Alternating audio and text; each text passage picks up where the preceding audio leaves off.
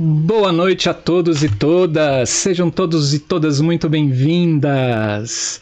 Estamos aqui direto, sozinhos, sem o Wallace. Sim, pessoas, o Wallace ele foi sequestrado. Ele foi sequestrado. A nossa fã número um botou ele numa jangada e levou ele para Cancún, porque ela virou para ele e falou assim: se no dia do nosso aniversário de casamento você abrir o YouTube, tá tudo acabado. Cara, e assim, e ele acabou indo pro seu aniversário de casamento e óbvio, me deixou sozinho nessa nau, sim, onde eu vou ter que descascar batatas e pilotar o nosso navio, estar no leme loucamente, porque eu vou ter que dar conta de chat, dar conta da transmissão e ainda dar conta da entrevista. Ai meu Deus, eu tô nervoso, eu tô nervoso. Bom, mas ah, vamos lá Obrigado a todos que estão por aqui. Obrigado, Dona Célia Rios! O seu filho me deixou, Dona Célia! Me deixou sozinho! Deserda ele! boa noite, Cleison. Boa noite, Luiz. Boa noite, Eliezer. Boa noite, Ivo Godóis. E boa noite a você que está nos assistindo, ou boa tarde ou bom dia se você estiver assistindo esse nosso programa gravado. Saiba que ao vivo ele é muito mais gostoso, muito mesmo. Ao vivo você pode compartilhar com a gente os, uh, o que você está achando, fazer perguntas. Então fique atento, porque toda terça-feira, às 9 horas, ao vivo no nosso canal do YouTube da Ideia Luz, sempre vai ter um convidada ou uma convidada para falar sobre os processos de criação na iluminação de um espetáculo, seja ele de teatro, dança, música, shows e aí vai. Vai depender muito do que o convidado ou convidada propor para gente. Então, marque na sua agenda e fique atento porque nós vamos toda terça-feira estar aqui presente, mesmo que sozinho. sozinho! Não deixaremos. Bom, é, aproveite você que está entrando no canal, é, se inscreva no canal, para a gente é muito importante curta o vídeo. Se você quiser receber as notificações dos programas que vão acontecer aqui no nosso canal, é, ponha lá, acione o sininho, porque toda vez que a gente lançar um, um produto aqui ao vivo ou gravado, o YouTube te avisa. E é isso. E a gente precisa de mil inscritos para a gente ter um upgrade no nosso canal. E 4 mil horas assistidas. Então, não desligue o seu celular, não desligue seu computador. Se você for fazer qualquer outra coisa, deixe ele ligado até o fim, porque pra gente vai ser muito bom. Combinado assim? Opa, mais uma pessoa. É o Clayson, é o Clayson de novo. Vamos lá, pessoas. Bom, nesse mês nós temos ah, os nossos outros programas, que é o Da Ideia Luz Pesquisa, que vai ser na segunda-feira que vem é dia 14 e uma novidade, esse particularmente vai ser ao vivo com o Valmir Pérez e vai ser um bate-papo muito legal. Ele vai falar com a gente sobre a pesquisa dele sobre é, você é, formas universais para que você possa registrar o seu conhecimento, o seu trabalho de luz em documentos. Uma coisa muito próxima a isso. Vai ser ao vivo, então não perca. Segunda-feira às 19 horas. No dia 21, que é na outra segunda-feira, ao vivo também, nós vamos ter o Da Ideia do Luiz Debate. E nós vamos debater uma questão que é muito séria para o teatro. Que é qual a importância da documentação para a construção da memória e da história teatral e já temos os nossos debatedores confirmados. Nós temos uma professora, uma historiadora e professora da UNB do curso de Museologia, Elisângela Carrijo. Ela é pesquisadora do Núcleo de Estudos da Cultura, Oralidade, Imagem e Memória e uma, e uma pesquisadora aqui do Teatro de Brasília. É, temos também a Fabiana Fontana, que é uma professora da Universidade Federal de Santa Maria e pesquisadora nas questões relativas à memória e história do teatro brasileiro. Uh, com ênfase no patrimônio documental das artes cênicas e no movimento amador, e uma das organizadoras do arquivo e coleções privados do SEDOC da Funarte. Well, vamos lá. Se a minha internet deixar, a gente vai até o fim. Espero eu.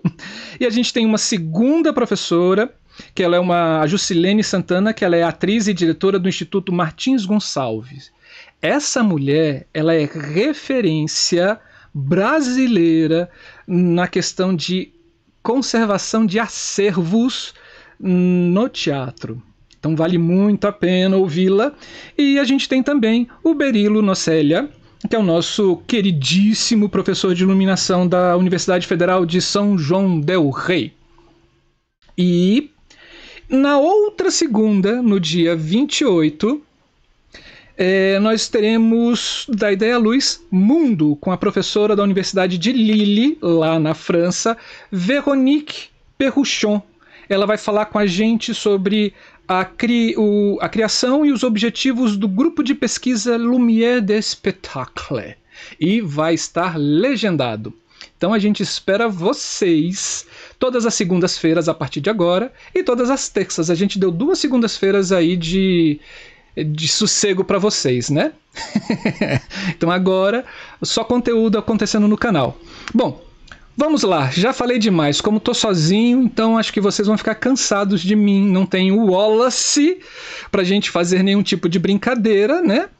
É, esse pessoal do judiciário que tira férias, né, no meio de uma pandemia e viaja com seu jatinho. Hum, devia passar mesmo na reforma administrativa aqueles, né? Mas não, não vai. Vamos lá para nossa convidada de hoje. Hoje nós vamos conversar com Nathalie Revoredo.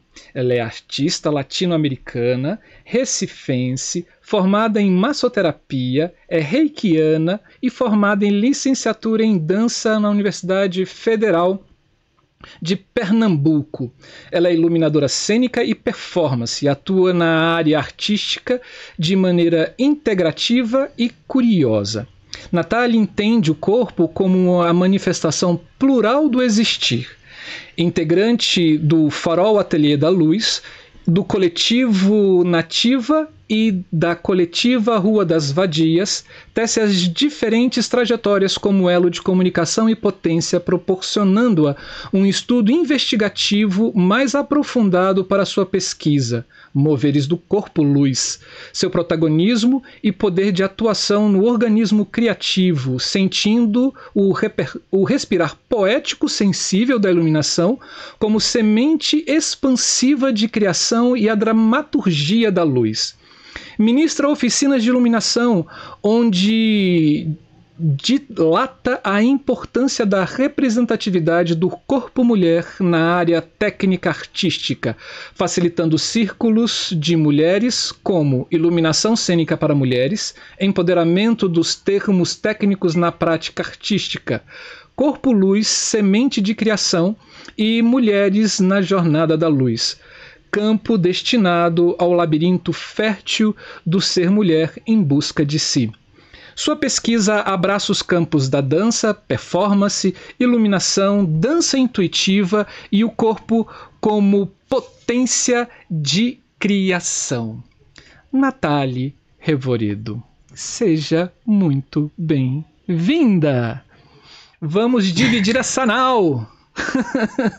Seja bem-vindo. Boa noite. Boa noite a todos, a todas, a todos que estão aqui presentes. Que honra estar aqui nessa nau com você. Você não está sozinho, cheguei para lhe fazer companhia. Ufa. Ufa, é, pois é. Estou feliz também, né, que o Wallace foi viajar. Foi celebrar a vida, né, dele, da companheira, que bom, tá, tá perdoado só por isso, porque eu esperava os dois também. Vou cortar o ponto dele. Mas tá tudo certo. tá tudo certo, e tô muito feliz de estar aqui, né, acho que, primeiramente, peço permissão, né, para falar da minha história, porque quando eu falo por mim, eu nunca falo sozinha, né, Sim. eu falo por tantos e tantas, e principalmente falar desse espetáculo hoje, né, que para além de, de, de um trabalho profissional, é um lugar que eu me sinto muito em casa, sabe?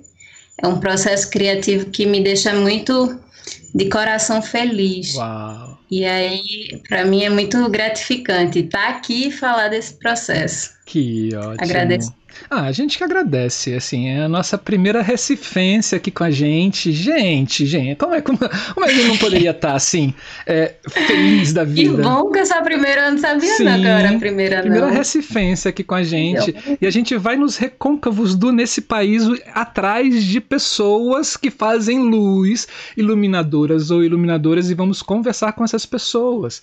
Então você que estiver assistindo, se você estiver na sua cidade ou conhecer alguém numa outra cidade, seja ela capital ou do interior, que faça luz naquele ambiente onde ele vive, onde ela vive, manda pra gente. É, a gente entra nas nossas redes sociais, ali a gente tem um Instagram agora, da Ideia Luz, ou manda um e-mail, da ideialuz.com, é, arroba gmail.com, né? E fala: olha, tem pessoa muito legal na minha cidade, manda essas, é, esse nome para cá, porque a gente insere ele na nossa grade, cara, e vai ser lindo conversar com essas pessoas. E eu, eu adoro. Nathalie, para mim é um prazer. É, nunca conversei com você, sempre ouvi falar de você e ter você aqui com a gente é é simplesmente fantástico. E já desde cá, desde o início, já falo que sou fã da combinação entre seu cabelo e suas tatuagens. sou muito, muito fã. Muito obrigada. Os cabelos estão crescendo já. As tatuagens não, nunca mais. Ah, Mas que, que ótimo. Eu fui atrás. Óbvio, assim, para quando a gente vai entrevistar alguém, a gente vai atrás, a gente busca um pouco sobre as pessoas e eu vi alguns vídeos seus, né? É, aí para umas TVs em Pernambuco, chamando para as oficinas, né? E quando eu vi você falando com a tatuagem assim, corpo fechado, cabelão, eu falei assim, gente, sou fã. Sou fã. Agora, quando eu, for, quando eu for em Recife, já tenho a segunda coisa para fazer, porque a primeira sempre ia, eu ia mergulhar. Lá, porque é maravilhoso mergulhar em Recife. É. Quem nunca mergulhou, mergulhe. A aguinha quentinha, nossa, né? Nossa, assim, é um paraíso é, das naus, assim, nossa, é. afundadas. E agora, assim, vou mergulhar e vou prosear com Natália. Sim. Por favor. Poxa, tem um chá na minha casa, um café, a gente senta, conversa. Se puder já ir para um barzinho, a gente vai, tem aperreio nenhum, tá tudo Opa, certo. Com certeza. Que honra, que Se a veste não, que eu vou chegar. Agora que eu já sei, já tenho os contatos, uhul! Seja bem-vindo a Recife. Muito bom. Que ótimo. Bom. Que bom. Vamos lá. Natália. Ó, oh, o Haroldo entrou. Carla, Carla Calazans. Tudo bom, querida? Olá, Haroldo, seja bem-vindo também, parceirão aqui de Brasília. É, bom, Natália vai falar sobre um espetáculo chamado Meia-Noite. As histórias e memórias do imaginário afro-brasileiro atuam direta e indiretamente na construção de imagens, na formação do corpo negro que dança dialoga com o reconhecimento de identidade enquanto indivíduo e enquanto grupo, estendido na relação das limitações generalizadas pelo poder hegemônico, como as tentativas de construção e reconhecimento do fazer artístico da artista, do artista negro no âmbito cultural brasileiro entendendo que o corpo e suas escolhas é marcado não só pela memória, quanto por sua trajetória, não, isso, quanto sua trajetória, é possível buscar na história do Brasil os locais que esses corpos foram destinados a ocupar e, consequentemente, compreender que os, me que os mesmos foram e são lugares que fundamentaram e fundamentam alguns caminhos e escolhas, apontando para uma forma de percepção e de afecção particular na arte e na dança. Na ficha técnica, a gente tem intérprete, criador e diretor Orum Santana. Consultoria artística Gabriela Santana. Assistente de direção Júnior Pereira Lima. Trilha sonora de Vitor Maia. Iluminação da nossa queridíssima Nathalie Revoredo. E cenografia de Vitor Lima. Nathalie, por favor, assuma o comando dessa nau. O timão é seu e eu vou descascar batatas, tá bom? Sim, Vamos lá. Obrigada. Bons ventos para nós. Com certeza. É, eu só queria complementar que eu acho que não tem aí, e me corrija se eu não tiver escutado, que a produção é de Danilo Carias, não. inclusive. Eu acho que ele não. Esse site aí ele precisa retornar para poder adicionar o próprio nome, inclusive. Com certeza. é, tá bom. Eu...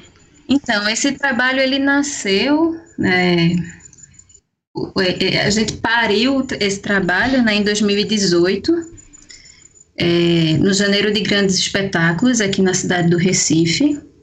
É, claro, consequentemente, ele já vem de um processo né, de vida do bailarino que eu enxergo, né, eu particularmente de onde eu falo, enxergo que é um processo muito rico no sentido de história ancestral, né, do agora para além do agora e da, da ancestralidade do futuro também, né. É, e isso Orum traz muito nesse desenho aspiralado que ele inicia o nosso espetáculo.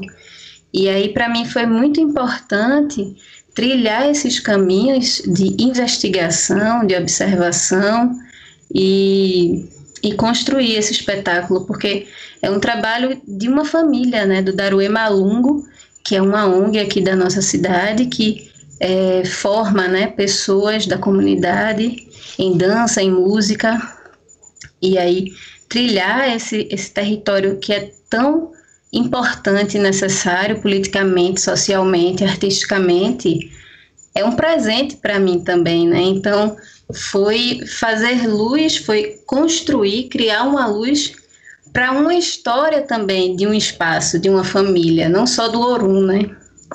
Então, para mim tem uma, uma, um ponto muito especial, assim, enquanto histórico de, de trajetória profissional e do todo assim da cidade para mim essa toda essa costura. E é, fomos convidados toda essa equipe e começamos a construir é, no intuito de, de estrear nesse nesse janeiro né nesse janeiro de grandes espetáculos. É, todo esse processo, ele parte muito, foi ensaiado também no Daruê, foi uma coisa muito importante, assim, ir para o espaço, né, ir para o terreiro que, que Orum nasceu, ir para esse espaço e, e, ensaiar, né, sentir toda essa atmosfera que esse espaço uhum. tem também, que para mim é um recorte muito importante, muito necessário é, para minha construção, onde a gente ensaia também Sim. diz muito, né, e aí eu trouxe muito essa atmosfera do espaço, né? Urum fala que é, desde que ele cresce, desde que ele vivencia o Daruê, que ele enxerga pontos, porque lá era telha, e casa de telha sempre entra as frestinhas uhum. de luz, né?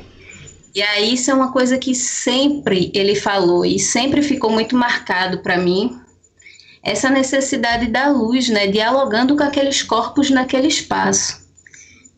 E aí é, foi um, um garimpo mesmo, um mapeamento pessoal de vida, de história, né, para além do corpo do agora que Orum trazia, mas desse garimpar, desse sentar e tomar um café mesmo e entendendo o que é, é o que é tudo isso que essa pessoa está trazendo, né? Que não é só Orum, ele está falando por uma, uma galera, uma uma, outras forças, né? E aí fomos mapeando, desenhando. Eu gosto muito de desenhar no meu processo de criação, de desenhar assim coisas sem muito nexo, que só eu entendo e cada um tem suas maneiras, né? Seus processos. E desenho muito com cor. Eu tenho um, um gostar, uma afinidade muito grande de trilhar todo o meu processo criativo através das cores por mais que eu vá eliminando Sim. elas, mas eu trago muito uhum. elas, sabe? E pode, eu aprendi... Assim, é uma pergunta, assim, porque eu, eu, também sou apaixonadaço por cor. Quando, quando você está assistindo esses ensaios e você vai rabiscando, é, se você tem um caderno, você essas cores estão vêm em lápis de cor, vêm em quê? Como é que você faz isso? Olha, Marcelo, eu sou muito manual, eu gosto muito de trabalhar com as mãos.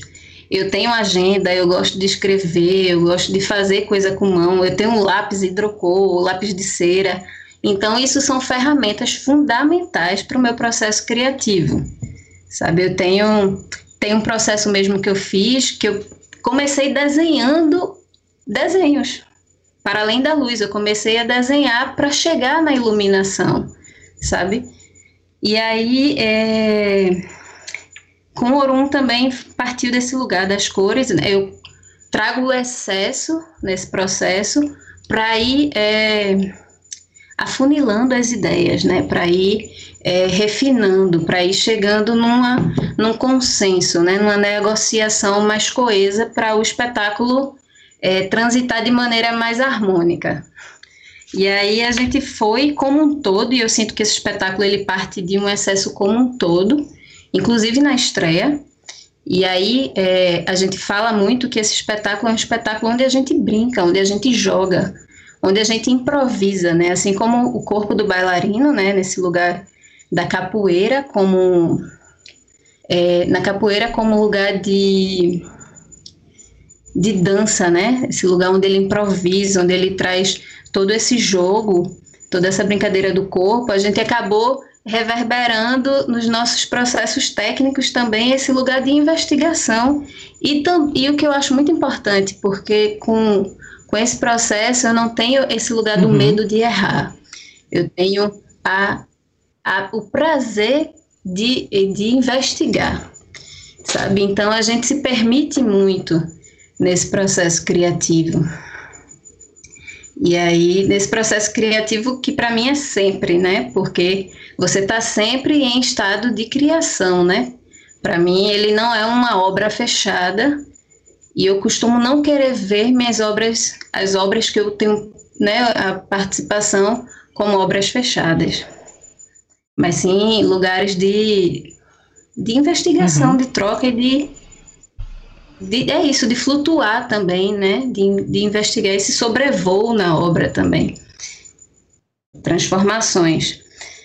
É, tu quer me fazer alguma assim, pergunta? É, você fala da é que é, o, o, espaço de ensaio ele foi fundamental na criação do espetáculo, né? Assim, ter toda aquela, aquela outra energia né, desse espaço que também é um espaço formador de artistas, né, assim, e formador de é, cidadãos, né, pelo que eu vi. Né, você tem esse espaço, ele ensaia lá e, e as luzes daquele espaço influenciam um pouco na sua criação também? Sim, sim. E aí eu trago, é, eu já trouxe essa luz vinda da mesma uhum. angulação. Né? Eu trouxe por essa perspectiva mesmo do teto, né? desse caminhar do sol. E aí é, o espetáculo é, ele tem essa trajetória do sol mesmo, ele traz esse lugar do tempo, sabe? Ele agora, né, o vídeo que você tem não é um vídeo mais atual que eu lhe passei, porque infelizmente a gente teve pandemia e nunca mais teve nada. A última vez que a gente fez foi esse ano e a gente não gravou. E aí é um espetáculo que traz muito esse referencial do sol também, desse caminhar do sol, né?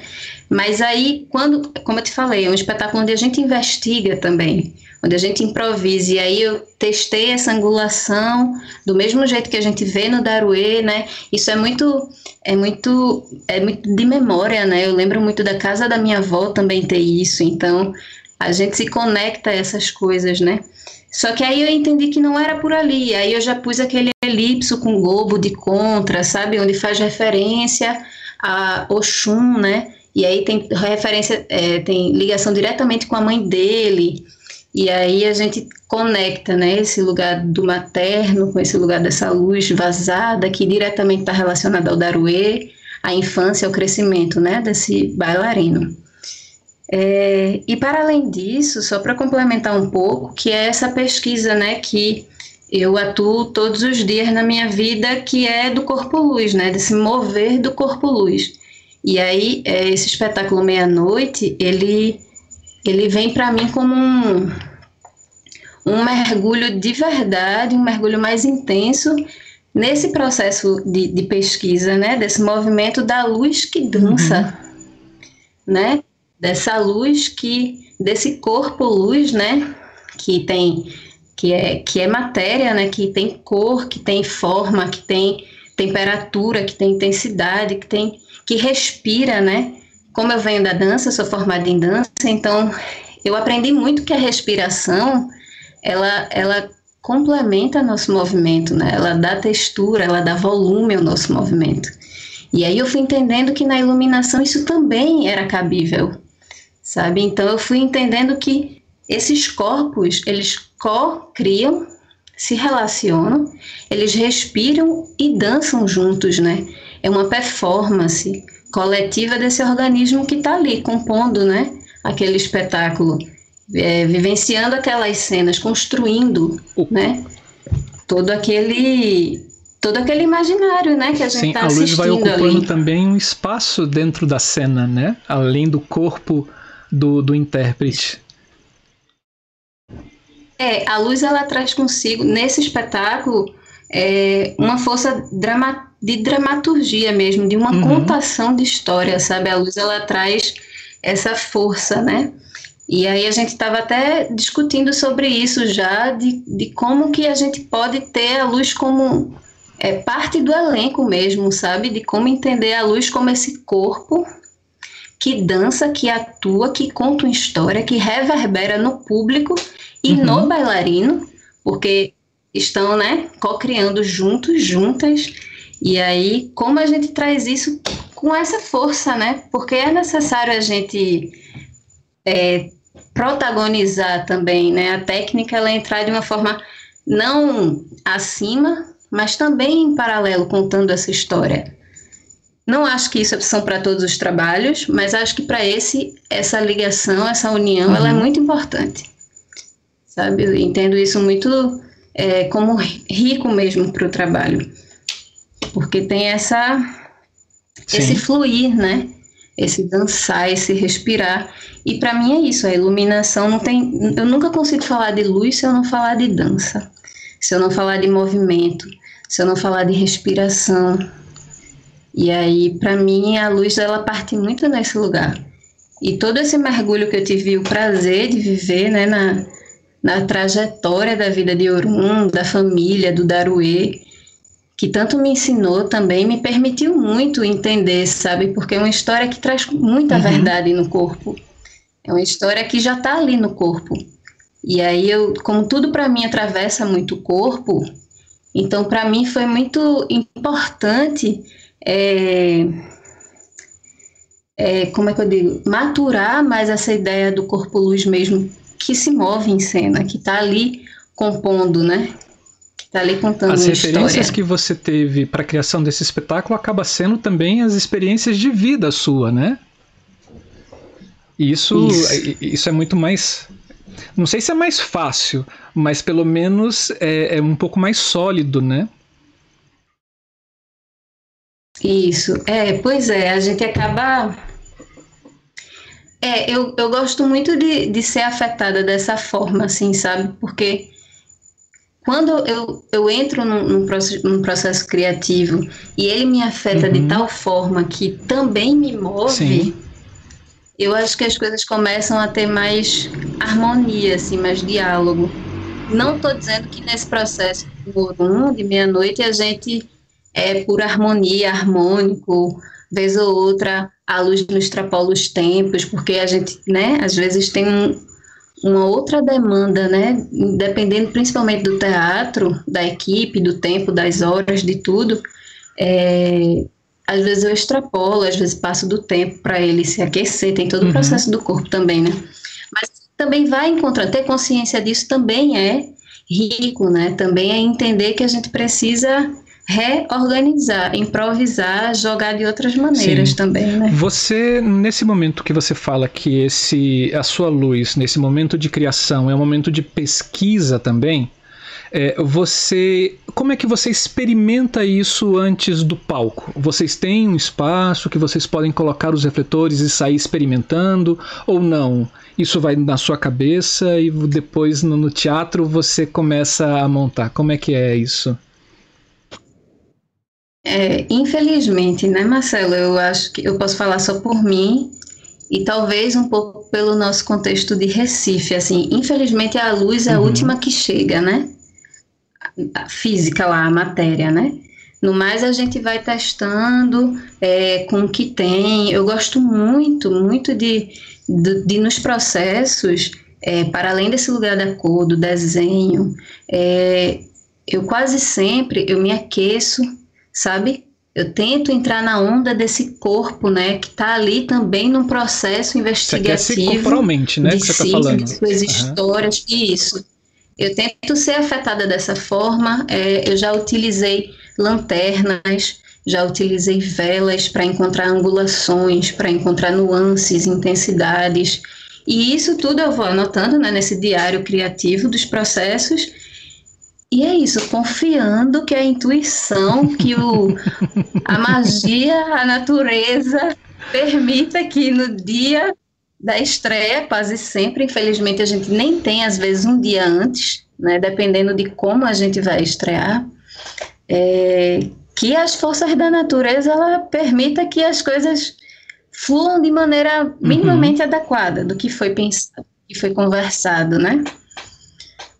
E é, é isso, é, é chutar e confiar, porque a gente tem o dia, né? Infelizmente a gente ainda trabalha dessa Sim, forma. Mas é, quando você fala de esperar que na estreia dê tudo certo, não significa que lá você vá é, decidir os refletores e ângulos, não, não, não, não. Deixar isso bem claro para as pessoas aqui. Não, não, olha minha gente, veja, até eu acender, até a gente acender qualquer coisa, muitas folhas já foram rabiscadas, muitas noites já foram viradas, sabe? Muitas conversas, muitos diálogos. A gente senta, na verdade, a gente chega no teatro já com o nosso plano todo esquematizado.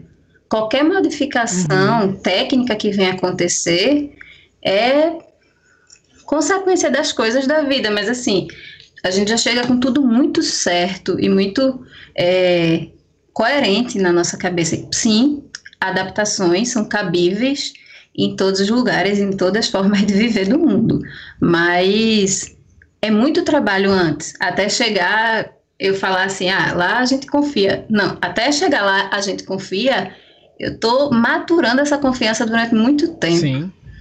Né? A gente vai. É um processo muito é isso, né? A vida engraçado que eu tenho muita essa ideia de que a vida dos iluminadores e iluminadoras é uma vida de lobos solitários, porque a gente caminha muito Sim. só, né? Eu venho, como eu venho da dança, eu sempre fui do, do grupo, do coletivo, e aí quando eu fui, né, mais adentrar nesse lugar da luz, eu fui sentindo que é uma vida de uma loba solitária. Você vive muito num processo é, eu, eu particularmente, eu, eu mergulho muito para poder depois é, externar né, um processo. Então, é um lugar que você está sempre muito refletindo, pesquisando, estudando, dialogando com a uhum. pessoa, até ter esse, esse, essas atmosferas toda lá e todo mundo achando lindo, né? Todo mundo, é que lindo, Essa solidão também vem pela falta, às vezes, de entendimento dos nossos parceiros de criação sobre a luz, né? E aí você tenta falar Isso. de um efeito, ou de uma angulação, ou de um, de um fundamento da luz ali, ou de uma função que a luz vai ter, a pessoa olha para você e fala assim, tá.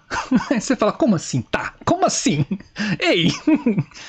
né? Pois é. é, é é. E uma coisa que é muito boa nesse espetáculo é que em algum momento houve um processo pedagógico uhum. mesmo, sabe? Eu não sei se porque a luz ela se tornou esse corpo que se esse corpo que se move, que dança, e isso o bailarino introduziu muito na dança dele. A luz ela parte muito desse processo da, de ser uma semente de criação de verdade, porque ela dialoga e ela também interfere, inclusive no processo criativo do bailarino desde o início. Assim, a gente sempre, né? Inclusive ele a mim Sim. e eu a ele, sabe? E assim no cenário e assim no figurino a gente está sempre nesse lugar de negociações, né? E aí todo mundo foi muito é, solícito, solícitas a, a escutar também um ao outro. E aí esse processo da luz se tornou algo que todo mundo conversa, Que bom. No grupo, sabe? É que bem bom. legal isso. Corum conversa, Júnior, Danilo, sabe? Bem bonito assim, Danilo falar que é o produtor. Dan, qual é a tua visão da luz no espetáculo? E aí ele falou para mim assim, ah, a iluminação para mim é um processo negocial. E aí Sim. é o lugar dele, né? E aí, antes de tudo, eu tô lá negociando a luz, não sei o que, fala de rider, fala de plano, fala tudo já muito Sim. coerente, sabe? E aí, nesse processo, eu não me sinto tão loba, solitária, porque eu tô sempre conversando com as pessoas sobre é isso que é bom trabalhar em grupo, né? Isso é maravilhoso quando você pega aquele grupo que você abraça e que você se aconchega assim. Nossa, é Isso, é muito é. bom. Aí as parcerias vão. É, teatro em grupo é muito legal, né? Na realidade, teatro foi feito para fazer em grupo, né? Sim. Justamente. E está em comunicação, sim, né, sim. Marcelo? Porque é sempre muito rico um uhum. outro olhar, né? Júnior, Júnior Pereira, ele é assistente de luz também. No caso, esse vídeo que você assistiu é uma operação dele. Então, é uma pessoa que tá, teve sempre comigo desde o início, teve sempre no processo criativo. Então, o olhar dele sempre foi muito importante para mim. Uhum. Sabe? Seja de uma angulação, de uma, te, de uma estética, seja de uma intensidade, seja de várias Sim. coisas, né? De uma, da operação, o processo de operação é um processo muito é, necessário de carinho e atenção também. Não é só a nossa afinação, não é só o nosso plano de luz a operação, para mim, é um dos campos mais ricos que existem. Que aí é o, o, momento também da respiração, né? O momento que a dança acontece, que a magia acontece também. Sim, com certeza. Assim, é, é, é, tudo tem que estar tá afinado e harmônico, né? Senão a coisa desanda. Imagina uma orquestra sem uma harmonia ou cada um tocando um momento específico da partitura e que não se combina, que não dialoga um com o outro, vai ficar um sambão do crioulo doido e aí vai, vai ser horrível. Bom, é, você já falou pra gente sobre as suas os seus referenciais para a criação dessa luz. É, como dançarina, e você já deixou isso claro para a gente como bailarina, né? Você, você se forma nesse processo de dança, né? É, dentro das artes. Depois, isso eu vi numa entrevista sua. e o Fábio Silva também está falando assim: já vi uma entrevista da Natalia Voredo, adorei. Hoje continuo gostando de ouvir essa pessoa incrível. E... Que linda! Que entrevista foi essa, minha gente? Oxi, ponha no YouTube, ponha no Google, você botar assim, ponha seu nome e vão aparecer duas entrevistas maravilhosas. Passando ah, a Luz está aqui também. É, e o Kleber, é, Kleber Lira também está aqui com a gente. Sejam bem-vindos. Hoje eu estou sozinho, gente. Não dá para responder o chat, não. Vou aqui no falão mesmo. Aproveita, se inscreve no canal. Por favor, curta o vídeo e divulgue o nosso canal para as pessoas. Bom, voltando para a gente agora. É, como é que é essa relação no momento de construção? Porque a gente sabe muito do, do teatro, né? Assim, texto, ou você tem uma música, ou você tem uma ação específica, e, e, a, e a luz pode ser motivo de mudança né, em determinados momentos. Como é que é essa relação na criação é, de da luz com a dança? Onde é que você se, é, se sustenta para dizer é, é, nesse momento que eu vou trocar de luz, é nesse processo aqui agora, é que eu tenho um clima. É, o que move a sua criação no espetáculo de dança, ou pelo menos nesse espetáculo de dança, né? Sim. É, quase sempre é, eu tento é, adentrar muito nesse lugar do subjetivo, sabe? Na dança, assim, porque é isso. É, principalmente quando está muito no início, às vezes a trilha nem está pronta. Né? Eu, tento, eu tento adentrar muito nesse lugar. É isso. Quando é ensaio de dança, eu tento quase sempre me aproximar muito mais da pessoa do que outras. Uhum. Porque eu gosto de sentir é, a intensidade da respiração, se está ofegante, se não, se o corpo já está suado naquele momento, se não. Eu tento começar a me conectar nesse, com esse corpo para criar essa luz através dessas sutilezas. Prim, isso um pensamento muito primário, né? Uhum. E aí, quando já tem trilha, é, toda essa intensidade, né, toda essa variação, ela facilita também, né, essa costura desse, dessas linguagens. E isso, assim, eu tento fazer esse mergulho bem profundo quando há tempo, é, e com Orum deu, foi dando, né, a gente foi vivenciando, experimentando nesse processo subjetivo Uhum. Né, desses, do que esse corpo, sem falar o que, que esse corpo quer me dizer, mas em paralelo, Marcelo, eu tenho muito cuidado de ter, de ser uma curiosa da vida dessa pessoa que está narrando essas, que está narrando através do corpo, do movimento, tudo isso. Então eu sempre, eu sempre pergunto muito, eu sempre pesquiso muito sobre a vida, sobre o que a pessoa quer contar, né? Uhum. O que você quer falar, sabe? Eu parto muito desse lugar. O que, que a gente quer falar? O que a gente quer comunicar? Porque eu preciso estar coerente com o que você quer comunicar para comunicar com você. Sim. Né?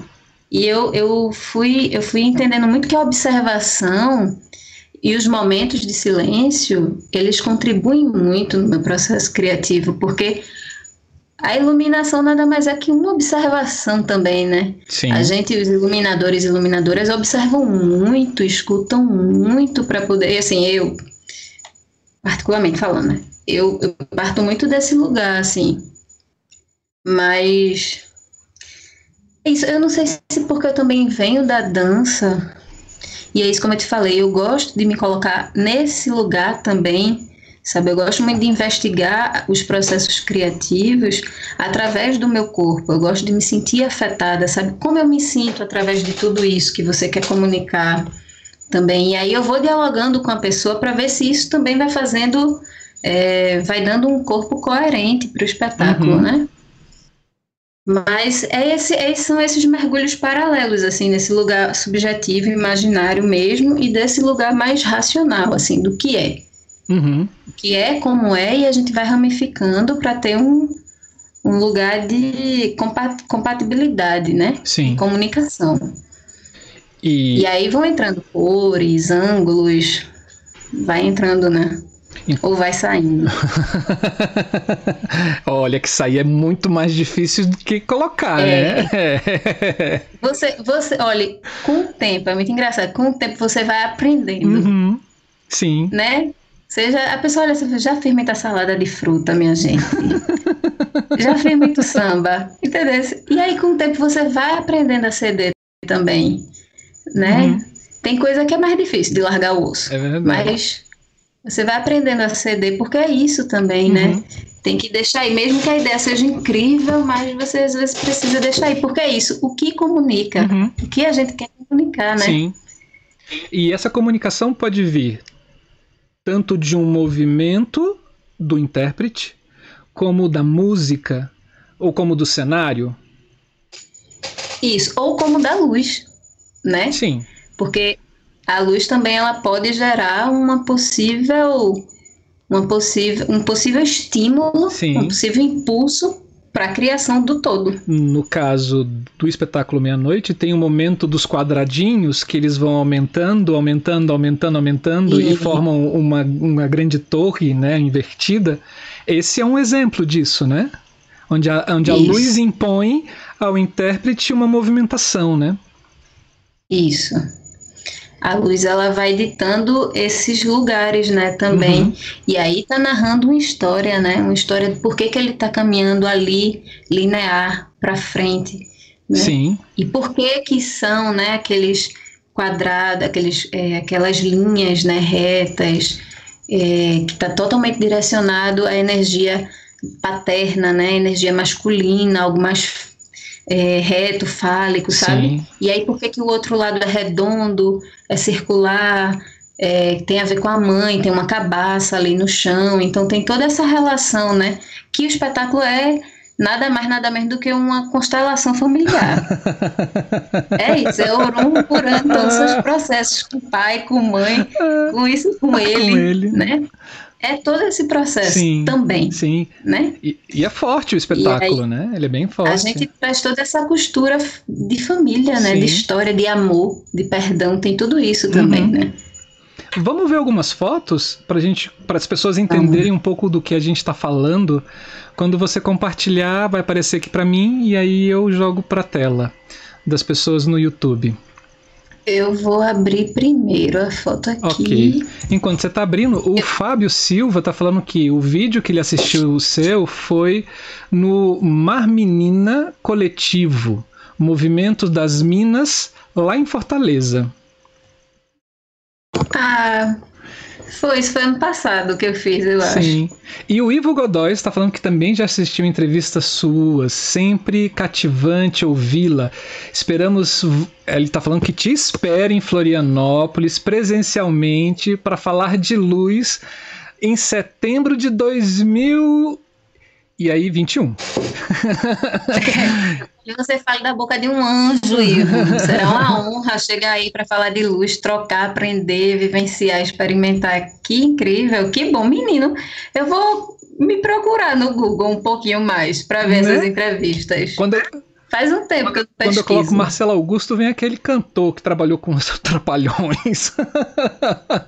Eita, aí tu tem que colocar mais é, coisas, né, pra é, chegar em... Bom, acho que agora com o da ideia Luiza vai acontecer mais coisas, né? Mas, mais fácil, é. É... é. Eu posso colocar compartilhar pode, pode, aqui? porque eu tô só esperando chegar aqui pra gente. É, e aí eu. Ah, coletivo, é, criativo soluções está pedindo para você para levar também, é, para você levar para Floripa também o criativo soluções. É, Criativo Soluções é a empresa da produção, ah. né? Que ah. trabalha com o LUM, que é Danilo Carias. Sim. A gente vai, Dan. Vamos embora. Compartilha aí. Ó, Ivo, tem mais um, viu, Ivo? Para levar também. Oxe, já faz assim. Já pega um, o, ônibus leito, passa aqui em Brasília, a gente passa em Goiânia e desce para Floripa. E vai todo mundo junto. Embora. Ah, eu posso compartilhar Pode, aqui? compartilha. Eu estou só esperando isso. Enquanto a Natália está compartilhando, vocês que entraram agora e estão achando estranho estar aqui solitariamente, o nosso Wallace Rios, ele foi sequestrado hoje. A nossa fã número um pegou ele assim pelos cabelos da barba e falou assim: venha porque é o nosso aniversário de casamento e eu não quero ver você no YouTube. Sequestrou ele e levou ele para um para um local isolado, sem internet, no qual ele não ele não consegue ter acesso aqui com a gente. E as nossas duas parceiras de roubada também não puderam estar tá aqui, então eu estou aqui sozinho. Vamos ver aqui, deixa eu ver se está chegando para mim. Espera um pouquinho. Deixa eu ver, ainda não ah. chegou. Opa, chegou. Chegou, vamos lá.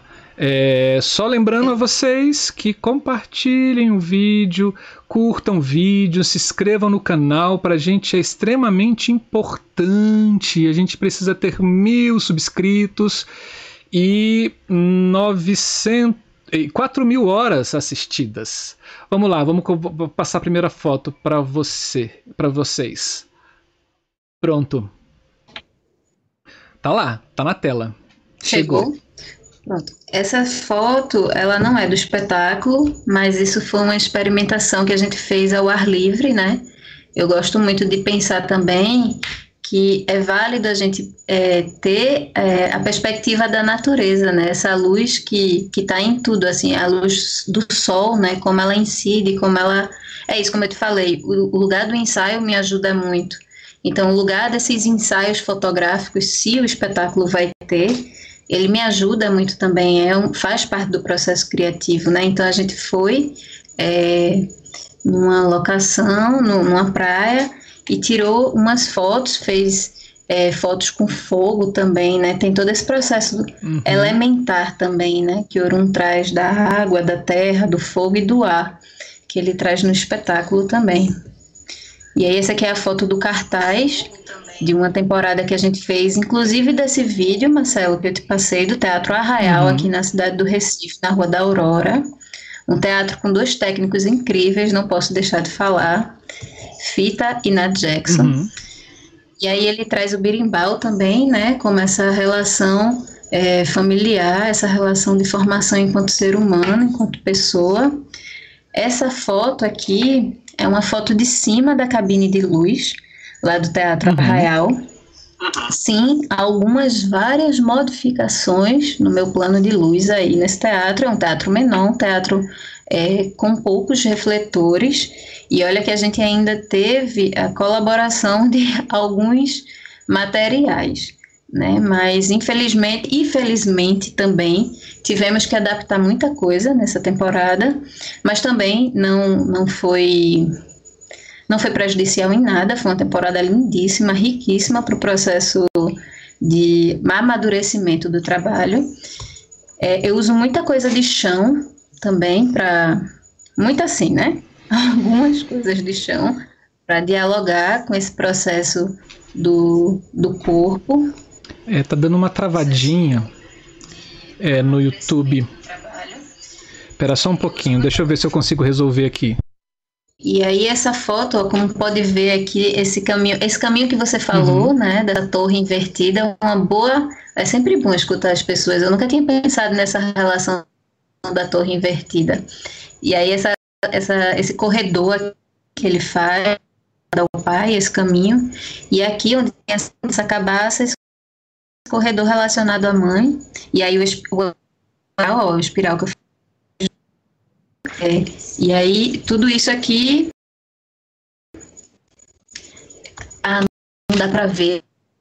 Dá para ver. Aqui tem um pêndulo. Dá pra estar. Não, não. Tô botando mais. Aqui tem um pêndulo. Não, não, não aparece fim... seu mouse pra gente aqui, não. Ah, não aparece, não, né? mas Ai, esse pêndulo, esse pêndulo ele tá no meio suspenso, né? Que é aquele isso, que vai acender no fim. Isso, que dá alusão a esse lugar do coração, né? Esse espetáculo, ele é muito, ele tem muito uma relação com morte e vida para mim o tempo todo, sabe? Uhum. E aí esse lugar do coração, né, que finalizamos o espetáculo fazendo também esse lugar do batimento, né, cardíaco no fim, dessa pulsação, dessa vibração, que a luz também conta essa história, né? Uhum. E aí no fim ela se apaga e a voz do Pai de Orum entra é, para mim também tem uma, uma relação de dramaturgia muito importante.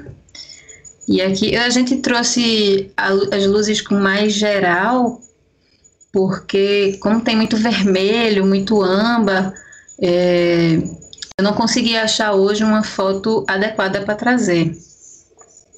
Mas aí eu trago essas aqui, ele traz também esse lugar dos chocalhos, da cabeça de boi, tem do sino, uhum. esse badalo aqui tem muita relação com, com esse lugar do, do avô paterno, né? Esse lugar de, de homem que cuida de boi, né? E toda essa energia de dominação, dessa força, né? Que ele traz também no espetáculo.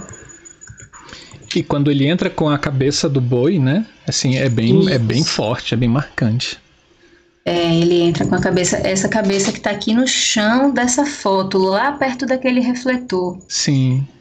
Eu não tenho. Orum, ele deve estar tá aqui. Orum, se tiver alguma foto com a cabeça que esteja boa para passar, me manda aqui que aí eu posto no, aqui na conversa.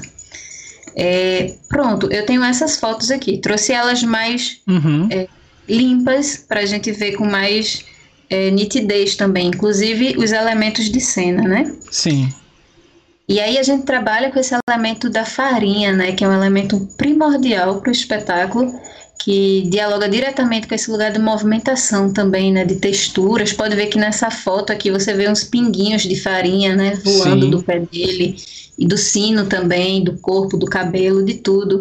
É, Júnior coloca também um pouquinho de trigo aqui na, nos birimbaus quando ele toca, é, cai, e aí na luz, né? Esse, esse cair dessa, dessa poeirinha já dá uma, uma textura nessa luz, já dá um volume, e isso dialoga diretamente também, sabe? Todo, todo dançar desse pó contribui também para a luz.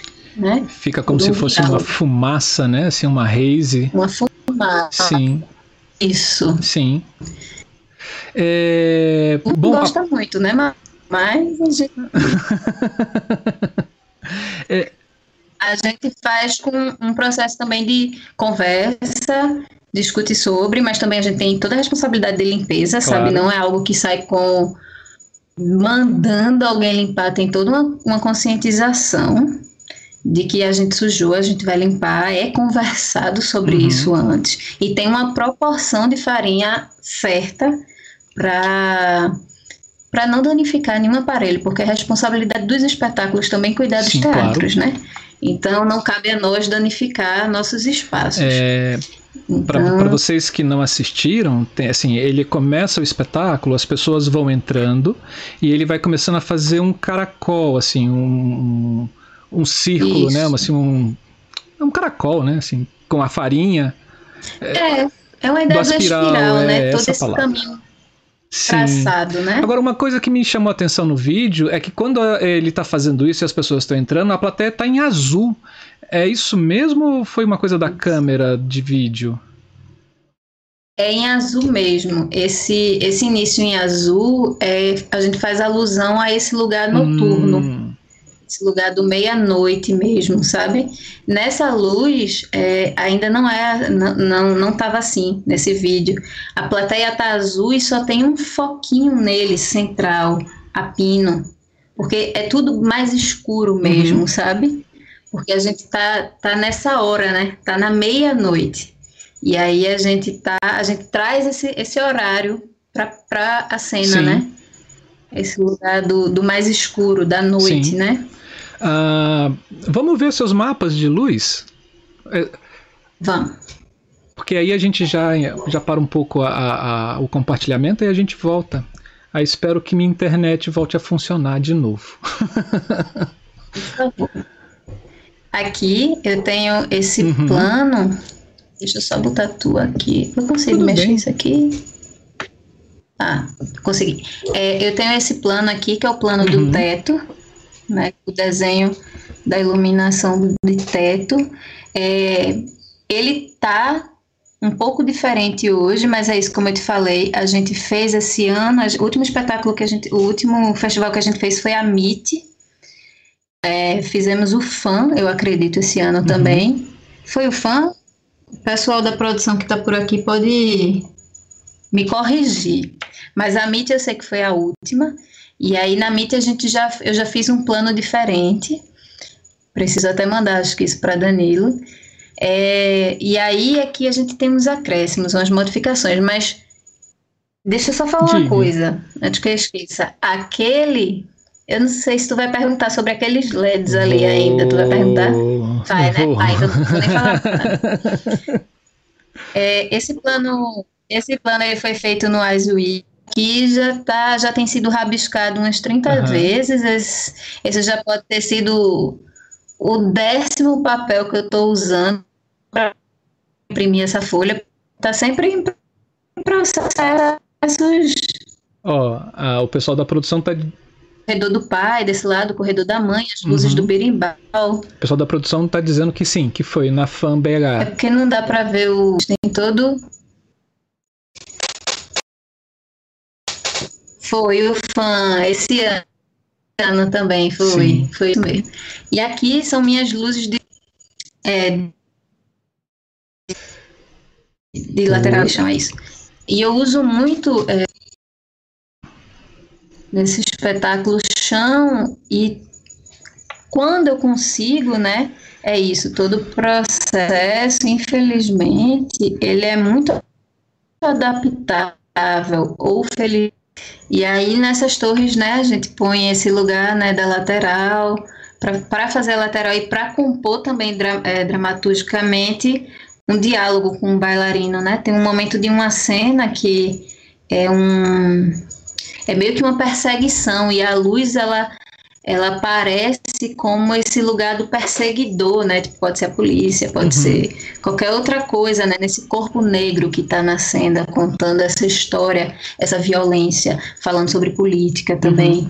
E aí a luz ela entra lateral como esse essa violência, né? Ela dialoga assim também.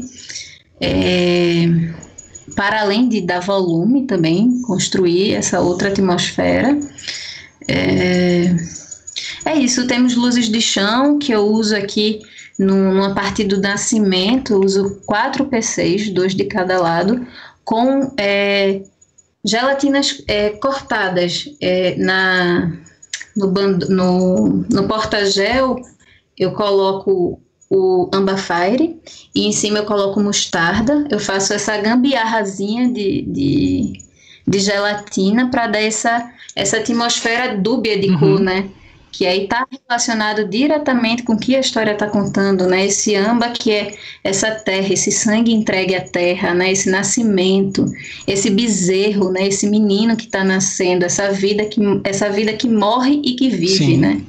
E o mostarda ele me traz muito numa relação de, de crescimento, algo que dialoga um pouco com a cor de Orum, sabe? Porque eu não queria trazer o chocolate, mas eu queria trazer um uma cor que dialogasse, mas sobressaísse um pouco no corpo dele uhum. também. Uhum.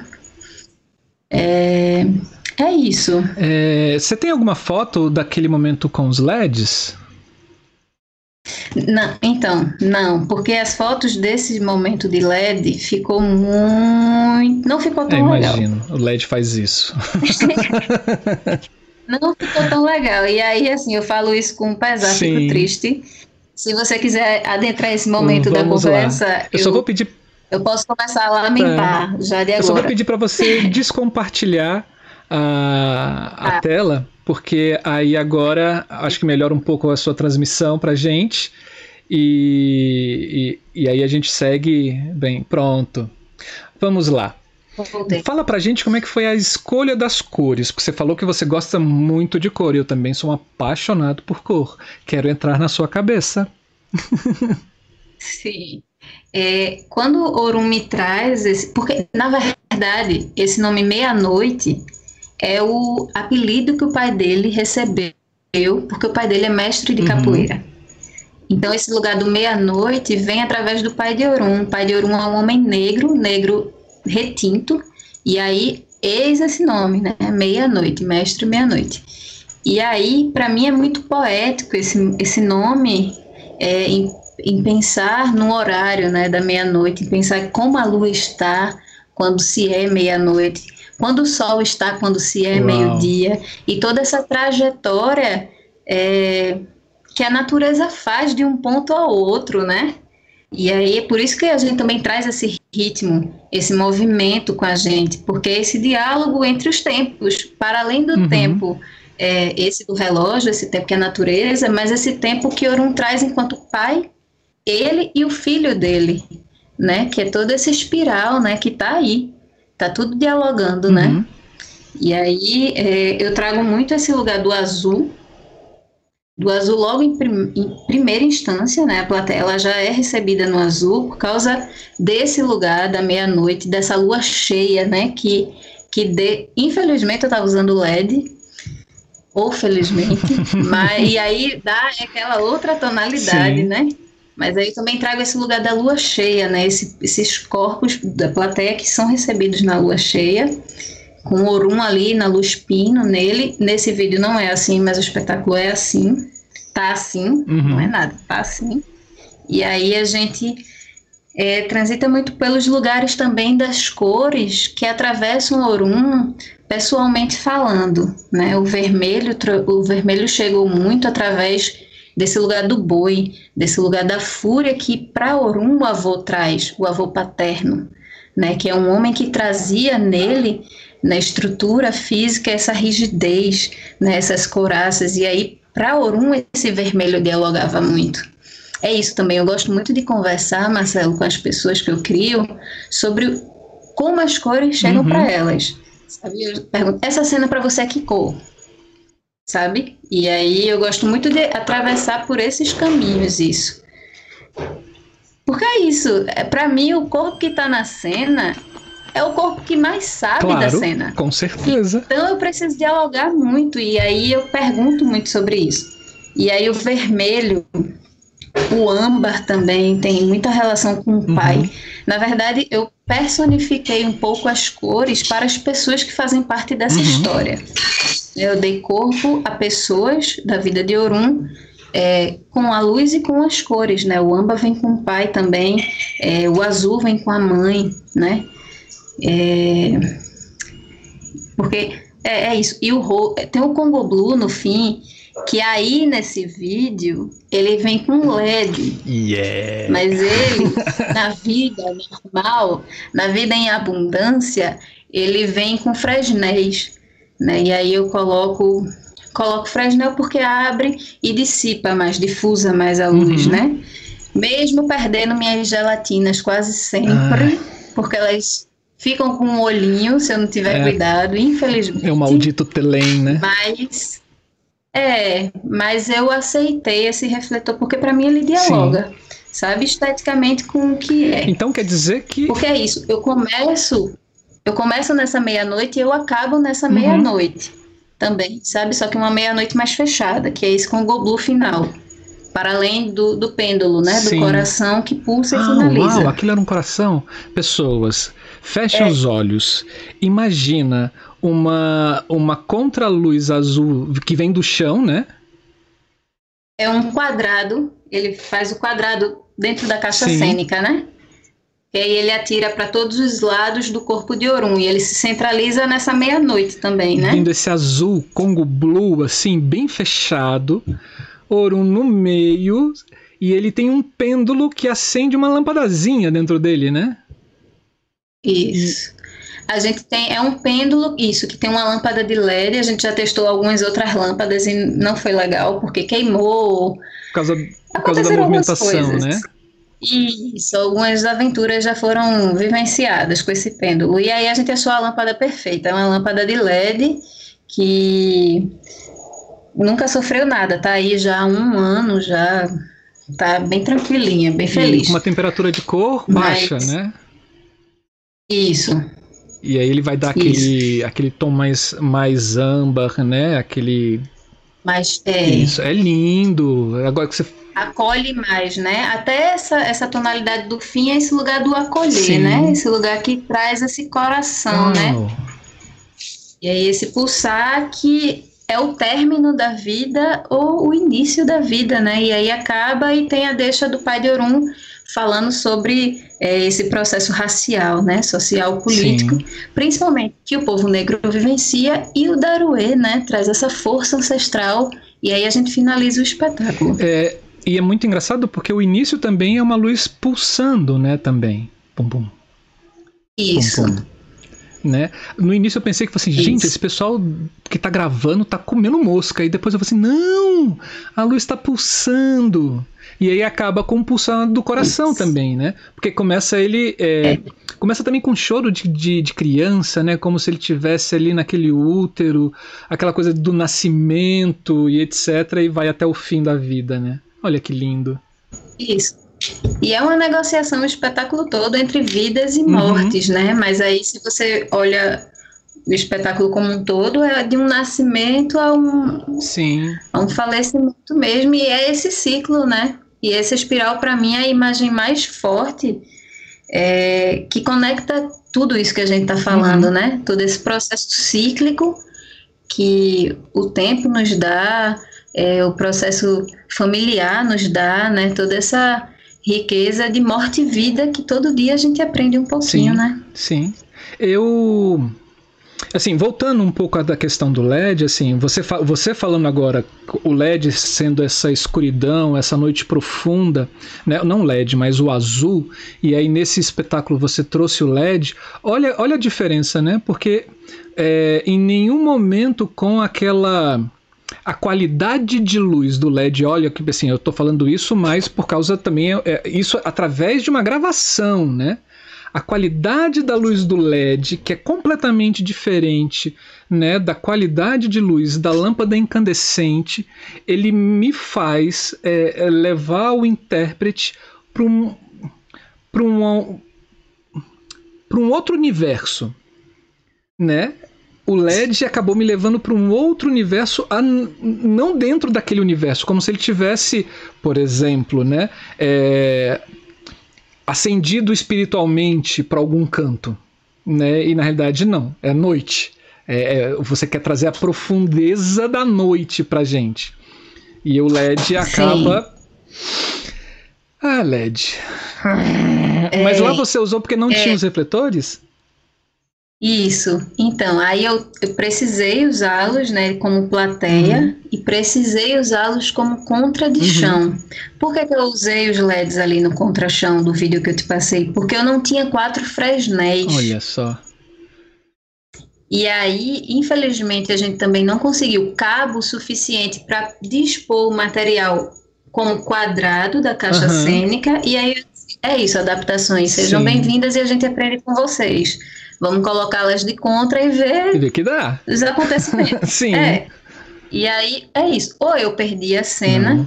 que eu cogitei uhum. isso, tipo, vou perder. Mas aí eu disse, minha gente, é muita verdade querer perder a cena porque eu não gosto do LED. E não é não gostar, é porque para lá, para aquela situação, não me era tão agradável. Uhum. Mas foi super foi, deu, foi, vivenciamos, passamos, sobrevivemos. E compõe, foi, fez parte, entendeu? Deu certo, rolou. Mas não é do meu agrado, não é uma escolha. Para esse espetáculo, não é uma escolha Sim. feliz para mim. Eu estava assistindo e aí quando de repente entra o LED, primeiro porque ele flica bastante, né, na, com, a, com a gravação. Aí na hora que entrou, assim, ele já, já fez assim, hum, hum, uou. Mas aí eu vi que tinha toda uma questão lá. Aí eu falei assim, gente, ficou bonito. Né? Ficou bonito, mas você contando para mim agora é outra interpretação, né? Olha só como a qualidade da luz e a escolha do equipamento pode te levar a uma outra interpretação. Não é, gente? Não é. É, e como é que a gente sustenta isso assim, né? Porque é isso, eu quase desisti porque para mim o LED não compõe de maneira é, adequada para contar essa situação, uhum. sabe? Só que é isso, assim, ou, ou é ou não é. E aí o que é que a gente faz nesses processos? Porque não tem esse que não viva, não tem essa pessoa que não viva essas adaptações que são, por vezes, muito cruéis. Sim. E você tocou num ferem nosso processo. E você tocou num ponto fundamental, que é assim, não tenho todos os equipamentos que eu tenho. É, o que que eu escolho, né? O que que eu escolho, o que que eu tiro, o que que eu diminuo e o que que eu corto, né? É, é um... Isso. É uma berlinda, né? É, é um processo de negociação muito intenso, assim, que você. É como se você tivesse que escolher entre um filho e o outro, né? Você fica, meu Deus, mas essa cena é tão incrível, Sim. mas essa cena é tão importante, mas essa cena aí eu não tenho luz para tudo isso, o que é que eu faço? Sim. E aí é quando você vai maturando muito o processo do espetáculo, assim, sua criação, porque aí você começa a entender que eu preciso de um, um, um rider X para tal tipo de teatro, eu preci, preciso de um rider Y para tal tipo de teatro. Se a gente vive um palco giratório, como é que a gente sobrevive a um palco claro. giratório? Aí é importante. Uma turnê. Sim. Sabe? Como é que a gente sobrevive a um lugar que a gente vai passar pelo Brasil todo, às vezes internacional? Sim. Como você sobrevive? Daí, você tem que ir adaptando. Daí a importância de você ter é, a sua criação com os alicerces muito bem fundados e fundamentados e sólidos para que você possa ter as melhores escolhas nesse momento de, de adaptação, né? Isso, é, eu falo isso, mas é bom lembrar que antes da gente chegar nos lugares, a produção já ralou muito para a gente ter tudo que a gente precisa e necessita para o espetáculo acontecer. Sim, isso é verdade. Muito, né? E aí, claro, é isso. Tudo é negociável, Sim. né? E aí você vai encontrando possibilidades outras, assim. É incrível quando você tem tudo que você necessita uhum. para o espetáculo sair com a fluidez dos deuses, das deusas. Mas quando isso não acontece, o que, que a gente faz? Você sabe né? Isso é uma escola. O teatro é uma escola muito boa, sim, né, Marcelo? Sim, e o teatro aqui no Brasil.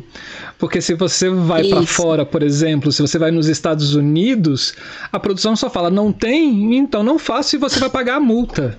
É, por rompimento de contrato, né? Aqui a gente chega, o cara fala assim, abre uma sala e fala assim, é ali, ó. Você não tem, não, é, não, é. não. É isso, a gente, a nossa criação, a nossa criatividade começa a girar a mil, né? Nesse, nesse processo. Nossa, muito bom. Para quem quiser ver um pouco mais sobre o espetáculo, tem um site, né? Tem. É... Diga aí pra gente. O site. Deixa eu ver aqui o nome do site. Cadê, cadê, cadê? É orunsantana.com.br. É o site do bailarino, né? Só que lá a pessoa encontra outras informações, assim, tem todo o desdobramento do profissional, mas também tem as informações, maiores informações sobre o espetáculo também. Sim. Tem Sim. lá. Eu não sei se o vídeo na aquele vídeo completo tá lá, Marcelo. Acho que não, não sei se a galera tem disponibilizou. Um tem, tem, né? Pronto. Muito bom. Muito bom, muito bom mesmo. Ó, as pessoas aqui estão falando assim, ainda não vi ao vivo o Kleiber, né? Ainda não vi ao vivo, quero muito ver. Espero que essa vacina russa chegue logo aqui para poder assistir no teatro. Kleiber, deixa eu te falar. O Ministério da Saúde já falou que a vacina não vai ser para todos. aqui em Brasília, você sabia é. que o secretário de, de saúde aqui do Distrito Federal ele tinha uma rede de, de testes com prioridades para empresários e deputados? Acredito demais. Olha e na só. verdade, vou te dizer, se fosse diferente disso, se o Brasil agir diferente disso, eu vou ficar surpresa. infelizmente. ah, não! Ah, não! Porque, Marcelo, é isso era para ser para todo mundo. Como é que isso vai ser uma sim. coisa específica, Marcelo? Sim, sim, sim. É verdade. Mas a gente sabe que aqui no Brasil os benefícios vai para quem tem dinheiro, né? Bom, vamos lá, mudando de ares, né? Vamos nos vacinar contra agora. É, queria que você falasse um pouco sobre as suas oficinas, essa coisa que você tem é, um, um, cuidado de, de ministrar uma oficina somente para mulheres. Como é que surgiu isso? Sim. É, esse todo esse processo surgiu muito desse lugar de me sentir muito só aqui em Recife. Uhum. É, nesse lugar da mulher, né, que pensa, essa mulher que, que trabalha com luz. Aqui em Recife, atuando, hoje a gente tem Luciana Raposo e eu. Dara é uma aluna da escola SP, inclusive, né, faz iluminação lá mas não está aqui, né? Então, é, tiveram outras também, mas que também já pararam de trabalhar. Então, atuando, posso estar enganada, mas atuando eu e Luciana. Isso já vem um tempo, né? Isso no tempo que eu pensei, principalmente. Isso já vem, já vem um tempo me, me ruminando assim, eu como é que pode, minha gente? Cadê as mulheres, sabe? Eu sei que existem, tem várias mulheres incríveis que eu admiro muito o trabalho delas no Brasil uhum. e para além, trabalhando com luz, né? Mas aqui eu estava sentindo essa necessidade, sabe? E por isso, por, por caminhar muito só, por trilhar muito só esse processo. Não estou deslegitimando os homens, tenho mestres incríveis, sabe? Não sou esse tipo de pessoa que para é, fortalecer uma coisa, preciso é, é, enfraquecer o outro. Não, eu acho que se a gente agrega mulheres, a gente soma força para o nosso processo, uhum. né, para a nossa classe, mas sentir sim essa necessidade. E para além de tudo, não é um lugar, esses encontros que eu, é, que eu, que eu faço, não é um lugar de é, formar iluminadoras sabe? Eu digo assim, minha gente, se vocês vieram aqui pensando que vocês vão sair iluminadoras daqui, eu sinto muito, porque ser, se tornar alguma coisa requer tempo, estrada, amadurecimento de vida. Não é num curso de três dias, um mês, que você vai se tornar algo. A vida que vai te dar os calos também, né? Sim. né? Você inicia, mas os calos quem te dá é o tempo, é a vida. E aí eu sempre tento deixar isso tudo muito transparente, uhum. sabe? Para não ficar passando ideias que eu não desejo. E para além de tudo isso, de sentir essa necessidade desse protagonismo feminino mesmo, das mulheres, é, eu senti muita necessidade de dialogar, porque eu acho muito bom dialogar com, com os artistas, com as artistas, com as produtoras que eu trabalho, de uma forma que elas entendam Assim como eu busco entender o que elas também estão falando para mim. E aí, quase sempre, esse lugar, esse universo técnico, é um lugar muito distante das pessoas, né? É como se fosse um negócio que elas não se aproximam porque eu não tenho interesse, eu acho que é muito difícil. Tem suas dificuldades, como em tudo na vida. Mas eu, eu, o meu desejo principal foi aproximar sabe? Foi dar o poder também deste uhum. lugar para esta comunicação sair mais fluida, para a produção poder chegar com mais coerência nos teatros e poder dialogar com os gestores, com as gestoras, com as técnicas, com os técnicos dos teatros, sabe? Para artista não chegar lá e dizer, olha, eu, eu queria muito a atmosfera do universo. Não, vamos conversar direito, sabe? Olha, eu queria muito um espaço preenchido no azul, porque assim, assim, tem referência com a minha avó. Eu, que a gente comece a entender melhor esse uhum. lugar também da iluminação, sabe? Eu senti muita necessidade de, de dialogar com mais transparência com as pessoas, para elas também entenderem que a luz faz parte do processo criativo vivo, do momento do agora lá que está na cena. Uhum. Então é muito importante, né? Principalmente para as artistas, para os artistas e para a cena entendendo desse organismo que respira junto. Então, eu, eu foi muito desses lugares, dessas inquietações mesmo, sabe, uhum. Marcelo? Uhum. E aí o primeiro foi esse lugar, Mulheres na Luz, né?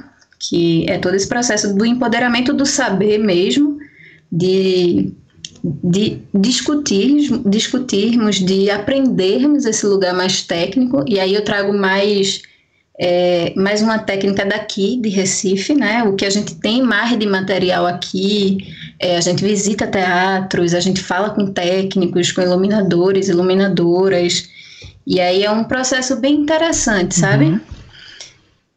Eu abro também, tem turmas mistas, eu não tenho esse, processo, esse problema de, de, de, de excluir ninguém. É só porque eu, eu senti necessidade de ter mais mulheres para conversar sobre. E aí foi bom, já, hoje já tem mulheres interessadas, tem uma mulher trans daqui da nossa cidade, Aurora Jamelo. Uau, que massa. Que ela já criou luz. E aí eu, eu fico muito feliz porque ela foi através de um, de um, de um processo desse que ela atinou, sabe? E aí já tem um, um processo criativo no agridoce, isso me deixa muito feliz, sabe? Saber que saiu essa sementinha de um desses lugares, né? Sim. E é isso, assim, da gente ter mulheres dialogando, mulheres, quem sabe, pesquisando, pensando sobre luz, é, produzindo literaturas, sabe? Criando, movendo nossa cidade nesse lugar que é nosso também, né? Esse lugar que tem muito homem e ok, tudo bem, mas tem espaço para a gente claro. também, né? E aí, como trazer as recifenses, as pernambucanas para esse lugar Sim. também, né? Estimular porque eu acho que quando a gente vai andando, a gente vai abrindo caminhos para as que estão vindo, né? E é muito bom a gente garimpar, né? É muito bom a gente mapear e a gente ter esse acervo, deixar esse tesouro para as pessoas que estão vindo também. Então foi um lugar muito disso, assim, e passar tudo que eu, se eu aprendi algumas coisas até aqui, por que eu não vou claro. passar? Né? Então, levando em consideração que o meu processo foi muito foi muito generoso. Eu tenho muitas pessoas generosas ao meu redor, muitos homens incríveis ao meu redor. Cleice é um que está aqui, acho que ele está por aqui ainda, que é iluminador daqui, amigo, parceiro, sócio do Farol. João, é, tem Jatles, Roberto Riga, que são homens que me ensinaram muito, que me ensinam até hoje. Jatlis é o amor da minha vida. A gente trabalha muito junto. É maravilhoso. É, e quanto mais gente entender, conversar, falar sobre luz, melhor pra gente profissional. Porque o diálogo começa Isso. a ser muito mais enriquecedor nesse campo, né? Eu fico, eu, eu pego assim, às vezes, é, escuto algumas pessoas dizendo assim, não, não faço oficina porque senão eu vou botar muito iluminador ou iluminadora no mercado e vou perder mercado. Ah, eu olho para essas pessoas que falam assim, eu falo assim, oh meu Deus, vai morrer no casulo, né? não vai saber o que é virar borboleta, né? Total. Olha, Marcelo, eu aprendi muito que a troca nos permite uma expansão Sim. que só quem vive sabe. Claro. E aí eu jamais e, e aprendi muito isso com Jatles, por exemplo, com Clayson. Jamais eu vou me prender com medo de achar que isso vai ser um trabalho a menos porque eu estou possibilitando essas pessoas de aprenderem Sim. isso, sabe? Pelo contrário, eu acho que a gente soma força, a gente soma equipe, a gente soma e aí meu trabalho está lá, minha identidade está lá. Quem quiser vir até a, a mim, estou aqui. E aí a gente pode, quem sabe, construir esse esse sonho Sim. junto. Mas caso não, que bom, tem outra pessoa com outra identidade, com outras possibilidades de criar, Olha né? que legal seria se você tivesse uma produção que falasse assim, quero fazer tal espetáculo. E aí fala assim, o espetáculo vai ter é, essa energia, vai ter esses conceitos e ele conseguir pensar que aquele iluminador ou aquele iluminador se casa com esse espetáculo. Seria Total. fantástico isso. Você escolher o iluminador de acordo com o perfil da sua criação, da, do seu projeto, né? E para você saber disso, você precisa saber o que é iluminação, né?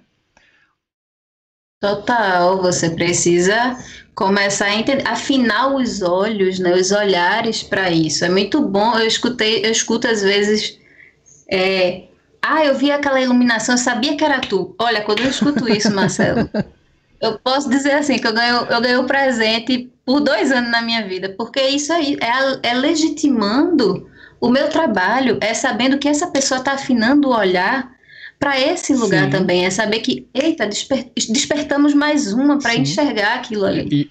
Saber que luz não é só o que acende e apaga, tá ali só vendo, ela tá poeticamente compondo aquela atmosfera. Né? Com certeza. E uma vez despertado o seu olhar para a luz, amigo, já era. já, já, era. era. Você, vai... Você não vai mais para nenhum show em paz. É, isso. Não vai. É incrível, é maravilhoso. E aí eu parto né, desse corpo semente de criação e é para despertar um pouco mais criativamente Sim. essas pessoas né, que têm interesse, é, num processo mais artístico mesmo, cênico delas, entendendo e, e propondo a luz e a luz propondo a elas, né? E aí eu trago mais artistas da cena mesmo, ou quem se interessar, e a mulher na jornada da luz é um protagonismo diretamente relacionado à história da mulher. Sim. E aí, como essas histórias, né, essas vidas que estão em cada corpo, nessa jornada, essas múltiplas jornadas que um corpo vive, como que isso é contado também através da luz e como isso influencia, né, nessas questões pessoais e como é que a gente cria todo esse, esse lugar, né, subjetivo, imaginário que é o teatro, Sim. né? Sim, como diz. Mas aí essa é protagonizando mais a mulher. Sim. É essa última, claro, e tem que ser. Afinal de contas, o nosso meio, infelizmente, é dominado por homens e muitos deles machistas, é. né? Assim. É, é um processo é. longo, assim. Eu escutei uma frase um dia que eu sempre gosto de falar ela, que foi num teatro daqui que eu falei Olha, Fulano, estou muito feliz que eu estou achando vocês mais receptivos, mais contentes. Vocês gostam que só eu venho aqui, a gente conversa, não sei o quê. Que bom que vocês estão aceitando mais as mulheres. Aí ele virou para mim e fez: A gente está aceitando você. Uau. Aí eu caí para trás. Eu disse: Não vou perder essa claro. missão. Vamos lá. Só se torna quase uma missionária, né? Vamos lá, irmão. Está disposto a escutar a palavra? Porque a gente está sempre nesse lugar do diálogo, né? Sim da conversa, porque não dá para ficar como tá. Então a gente também tem que saber. Eu tenho que ter muita paciência, assim. Eu gosto muito de conversar, de dis discutir sobre essas coisas. Sim. Porque esse espaço é todos nós, então vamos trabalhar claro. nele. Mas também quando não é, a gente já muda um pouco a energia. E infelizmente eu já tive que me impor de formas chatas, já tive que. O Cleison tá falando aqui, já sei onde que foi, viu? o Cleison. Já, eu já contei essa história pra ele, eu acho. Já contei. É. Ele, ele gosta dessas conversas. Então é isso, assim, é todo esse processo que a gente está construindo junto, né? E eu gosto muito de pensar uhum. que eu posso ser essa força motriz também de trazer mais mulheres para esse espaço, sabe? Eu, eu gosto muito de pensar sobre isso. E gosto também muito de conviver com todos os homens que estão aí. Eu tenho um, uma sociedade com esses dois homens lindos, Cleison e João, que eu gosto tanto, que eu vivencio tantas coisas incríveis, de parcerias de muita confiança, Sim. sabe? Então não é um, um tapar uma coisa para destampar Sim. outra, é um agregar. E nesses, né? e nesses tempos agora, né, onde a arte está cada vez sendo sufocada, se a gente não se juntar, a gente se extingue. Total né? Tem uma, tem uma música aqui de um, de um grupo da década de 90 aqui em Brasília, que é chamado Cachorro das Cachorras, que ele fala assim, ou a gente se reúne, é, falava do Raoni, né? Ou a gente se reúne, ou a gente se extingue. Do, do Sting, mas pois era é. uma coisa dessa, de você, o artista, se a gente não der o braço, a gente vai, a gente vai se morrer sufocado, né? Ah, é, Domingos, a luz é também um espaço machista e homofóbico, infelizmente, sim. E cabe a nós, que pensamos fora da caixinha, levantarmos essa discussão em todos os ambientes que a gente trabalha. E assim, e é nos Isso. mínimos detalhes, é, na, é naquela olhada para a perna, é no segurar a escada do local errado, é de um comentário meio meio machista, e você fala, ô amigo, não é bem por aí. Assim. Sim. Porque é papel fundamental dos homens também discutir sobre claro. isso, né, Marcelo? É um lugar de fala de vocês Sim. também, claro, em outra forma, de outra forma, mas é um lugar de fala de vocês também, de discutir sobre isso, de conversar claro. sobre isso, né? É um lugar homofóbico, é um lugar transfóbico, uhum. é um lugar racista, se você não tiver cuidado, sabe?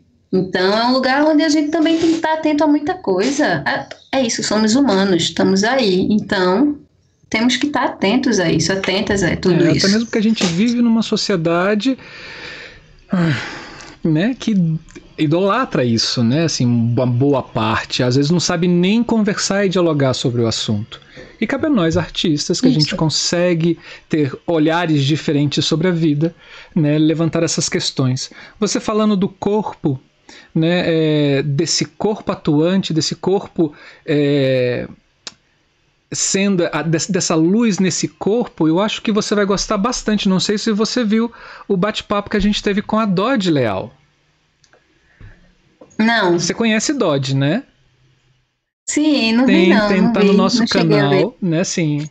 Ah, vou e ela fala muito dessa coisa, assim. Não é, não é a, a luz dentro, dentro da cena, mas assim, é o que a luz faz com esse corpo dentro da cena.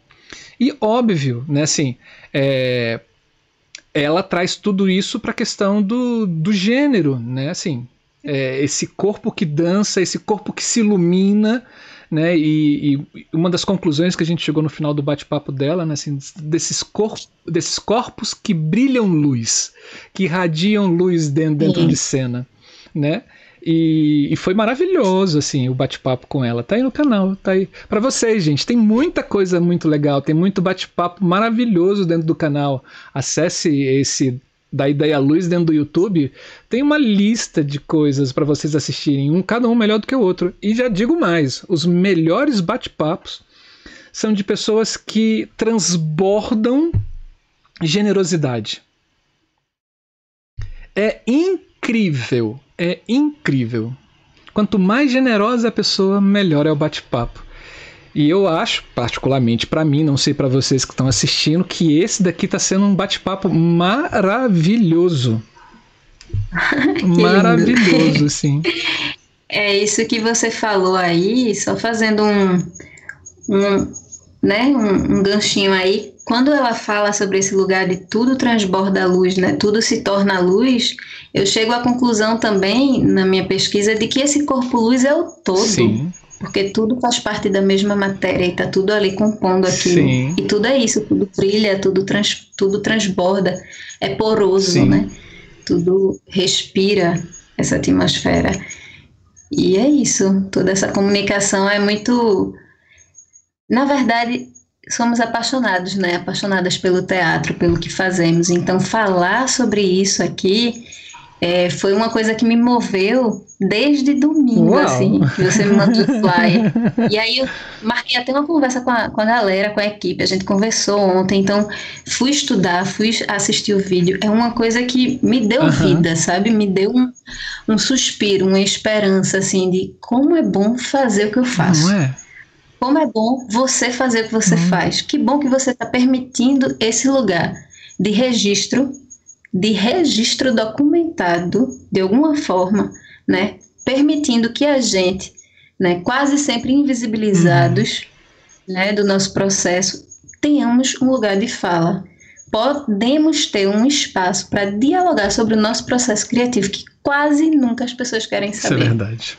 Todo mundo acha muito bonito, fica lindo na foto. Mas que bom que eu tenho aqui esse espaço para dizer, poxa, e pensar, como foi meia-noite? Vamos lá. Como foi que eu cheguei nisso tudo? Vamos pensar, vamos mapear a minha história. Eu tô, eu estava estudando hoje a minha história, como foi que eu criei tudo isso? Claro, como eu disse, quando eu falo de mim, eu falo de milhões de Sim. pessoas. Né? Nunca falo sozinha. Então, foi incrível. Deu, deu ar, deu, deu vida, sabe? Eu agradeço muito vocês estarem permitindo as pessoas da técnica tornar visível essa poética, essa técnica estética, tudo isso, né? Cada um parte de lugares como podem, cada um pisa da forma que pode. Mas que bom a gente ter esse espaço de fala. Sim, obrigado. Obrigado. É, é, bom, é, essa sua fala seria para encerrar o programa. Mas É porque eu tava querendo agradecer isso faz tempo, porque eu fiquei Tá tão feliz ótimo. com isso aqui. E agora, ah, mas eu posso fazer mais uma pergunta? claro. Gente, não, ó, não, não saiam. Tem última, tem mais uma perguntinha. Assim, é, você falou de equipe e aí eu lembrei, assim, você nas suas falas do teatro e da montagem e acabou passando batido e eu acabei não perguntando. Aí quando você falou de, da equipe agora, né? Você juntou a equipe. Como é que você trabalha aí no Recife? Como é que você monta a sua equipe de, de trabalho? Você chega no teatro, você contrata as pessoas? Como é que é isso? É, tem como a gente, né, a gente é um, um, um coletivo, a gente é o farol, né? A gente tem o farol, eu, Cleison e João. A gente criou isso em algum ano que eu não lembro mais. A gente meio que é, estabeleceu, né, esse espaço, um espaço de colaboração também. Então a gente meio que vivencia, experimenta de verdade essa co-colaboração. Quando eu não posso, João está presente, está tá indo para ensaio comigo, está é, criando comigo. Já criei muita coisa com o Cleison, já montamos juntos, já teve coisa que varou madrugada, ele ficava um horário, eu fiquei outro. Então a gente vivencia esse lugar do, da colaboração em coletivo, uhum. né? Caminhando junto. E para além disso, a gente tem pessoas que sempre se aproximam, né? Que estão sempre com a gente. Assim, Júnior é um deles, que faz parte também da equipe de Orum, que, dá toda assistência de montagem, de processo criativo, de operação, de tudo. Então, são pessoas que vão se afinando com a gente e passando pelos nossos encontros, nossos cursos, né? Como tem gente que, muita gente vem da, da universidade, é, Cleison tem um poder muito grande, eu acho isso muito bonito dele, de, de juntar pessoas. Né? E aí, desde que ele iniciou esse curso, muita gente veio agregando o farol. E aí, é, que se tornam pessoas de confiança, né? Para cuidar das nossas crianças. Sim. A gente precisa minimamente de pessoas de confiança. Então, acontece muito esse lugar de aproximar essas pessoas, né, delas irem aprendendo com a gente também e a gente ir aprendendo com elas, todo mundo aprende junto. E é, tem todo o processo de negociação, né? Porque aí a pessoa vai montar, ou a pessoa vai operar, e aí isso é um processo que parte muito também da produção, de como é que eu vou fechar todo esse processo, né? É, do dia, da diária, de tudo, com a produção, como é que eu faço isso com essa pessoa que está comigo. Então, tudo muito negociável com honestidade, assim, para todo mundo trabalhar de uma maneira uhum. que é, é, minimamente consiga valer o dia que saiu de casa, né? Então, é, não é uma, eu não, não enxergo como uma contratação de alguém vir para ajudar, mas é um, é um processo colaborativo que sim as pessoas recebem para trabalhar. Né? E é, quando tu fala desse lugar aí também, eu não sei se tu fala do lugar de aluguel de equipamentos. Não, não, não, é equipe, equipe mesmo. Não, é mais disso é. mesmo, é né? Uma das coisas. É. Eu só pra claro, fechar, claro, assim, eu não sei se eu fui ficando cansada, muito cansada, assim. E aí, hoje em dia, para mim, é primordial ter uma pessoa comigo, sabe? Meia-noite mesmo, eu sou outra pessoa quando o Júnior tá comigo, sabe? Júnior já esteve comigo em outros processos, que se não fosse ele, eu ia estar tá com a corda no pescoço, uhum. apertada, né? Que a corda no pescoço elas quase sempre vivem, mas apertada Sim. mesmo. Então, assim, eu sempre acho que são as anjas e os anjos, assim, que estão ali realmente para somar, sabe? Então, hoje é isso, eu me sinto mais cansada e eu tenho prioridade de ter uma pessoa comigo, um assim. assistente. assim. Muito. Uhum. Muito, principalmente se a montagem ela for uma montagem mais delicada e o tempo for mais corrido, uhum. sabe? E aí é, é, primordial, né? E aí todo mundo tá ali para somar, é importante. A gente é isso, a gente tá dando oportunidade também para as pessoas aprenderem a viver Sim. essa energia, né? Porque o que é um corpo um corpo num dia de montagem, que presença é essa que a gente traz no dia de montagem? É muita energia no dia de montagem. Você tem que estar muito atento a tudo no dia de montagem. Se não tiver cuidado, você nem come, nem consegue beber água, nem consegue fazer xixi. É verdade. Escovar o dente nunca mais. Tomar banho só em casa. Sim. Né? Dependendo do dia, é aquele alvoroço. Então é muito importante ter essas pessoas. A gente fica igual os médicos em UTI de Covid, né? Assim, trabalhando 12, louco. louco, 12 horas, 14 horas e não vê o tempo passar. Não, é muito doido, porque quando as meninas, quando eu estou no processo do curso, né, dos encontros com as meninas e eu levo elas para as montagens, muitas se assustam que às vezes nem vão no outro dia. Sério? Aí eu digo, é, minha gente, quem vê fotinho bonita no Instagram não vê o corre que a pessoa vive, ah. sabe? Não vê o corre que a gente vivencia. Uhum. E não é só no dia da montagem nosso corre, nosso corre já, sim, já tá ó, há muito sim. tempo. Né? E, e enquanto valores, assim, porque a gente está tentando também mapear isso nesse ano de 2020, esses valores que são pagos para nossa profissão no Brasil, né? Assim, como é que é isso aí em Recife? Quanto, quanto é que custa um técnico de montagem, a diária dele, é, um assistente, uma criação? Olha, é isso assim. Bem triste, mas eu acho que tudo depende muito da produção. Sabe, tem espetáculo que vive da bilheteria. Uhum. E aí, como é, exemplo, já vivi com o Júnior também essa aventura como é que a gente raciocina esse espetáculo, esse valor que a gente não sabe se vai dar, que é incerto. Infelizmente, tem produção aqui que faz as coisas, mas não tem é, uma verba disponível, uma pré é, uma pré-verba disponível para poder dispor, uhum. né, de todo de todo essa de toda essa equipe para estar tá lá trabalhando. Mas aí, assim, eu tento minimamente dizer: olha, a montagem dessa pessoa com a operação, a diária dela, minimamente é 200 reais. Porque essa pessoa está saindo de casa, essa pessoa vai pegar um ônibus, ou essa pessoa pode pegar um Uber, dependendo da hora, essa pessoa precisa se alimentar, sabe? Então, assim, uma coisa que não é conversado às vezes é a alimentação. É a alimentação dos nossos profissionais. Uhum. Isso é uma coisa assim que antes da pandemia eu já estava ficando exausta. Exausta, assim. Ai, minha gente, eu não aguento mais ter que dialogar sobre isso, sabe? Então, tento. Às vezes eu, eu luto muito mais quando é para as pessoas que assist, é, assistem todo o meu processo do que por mim. Aí eu digo: olha, minimamente 200, a pessoa precisa se alimentar, né? A pessoa vai voltar para casa.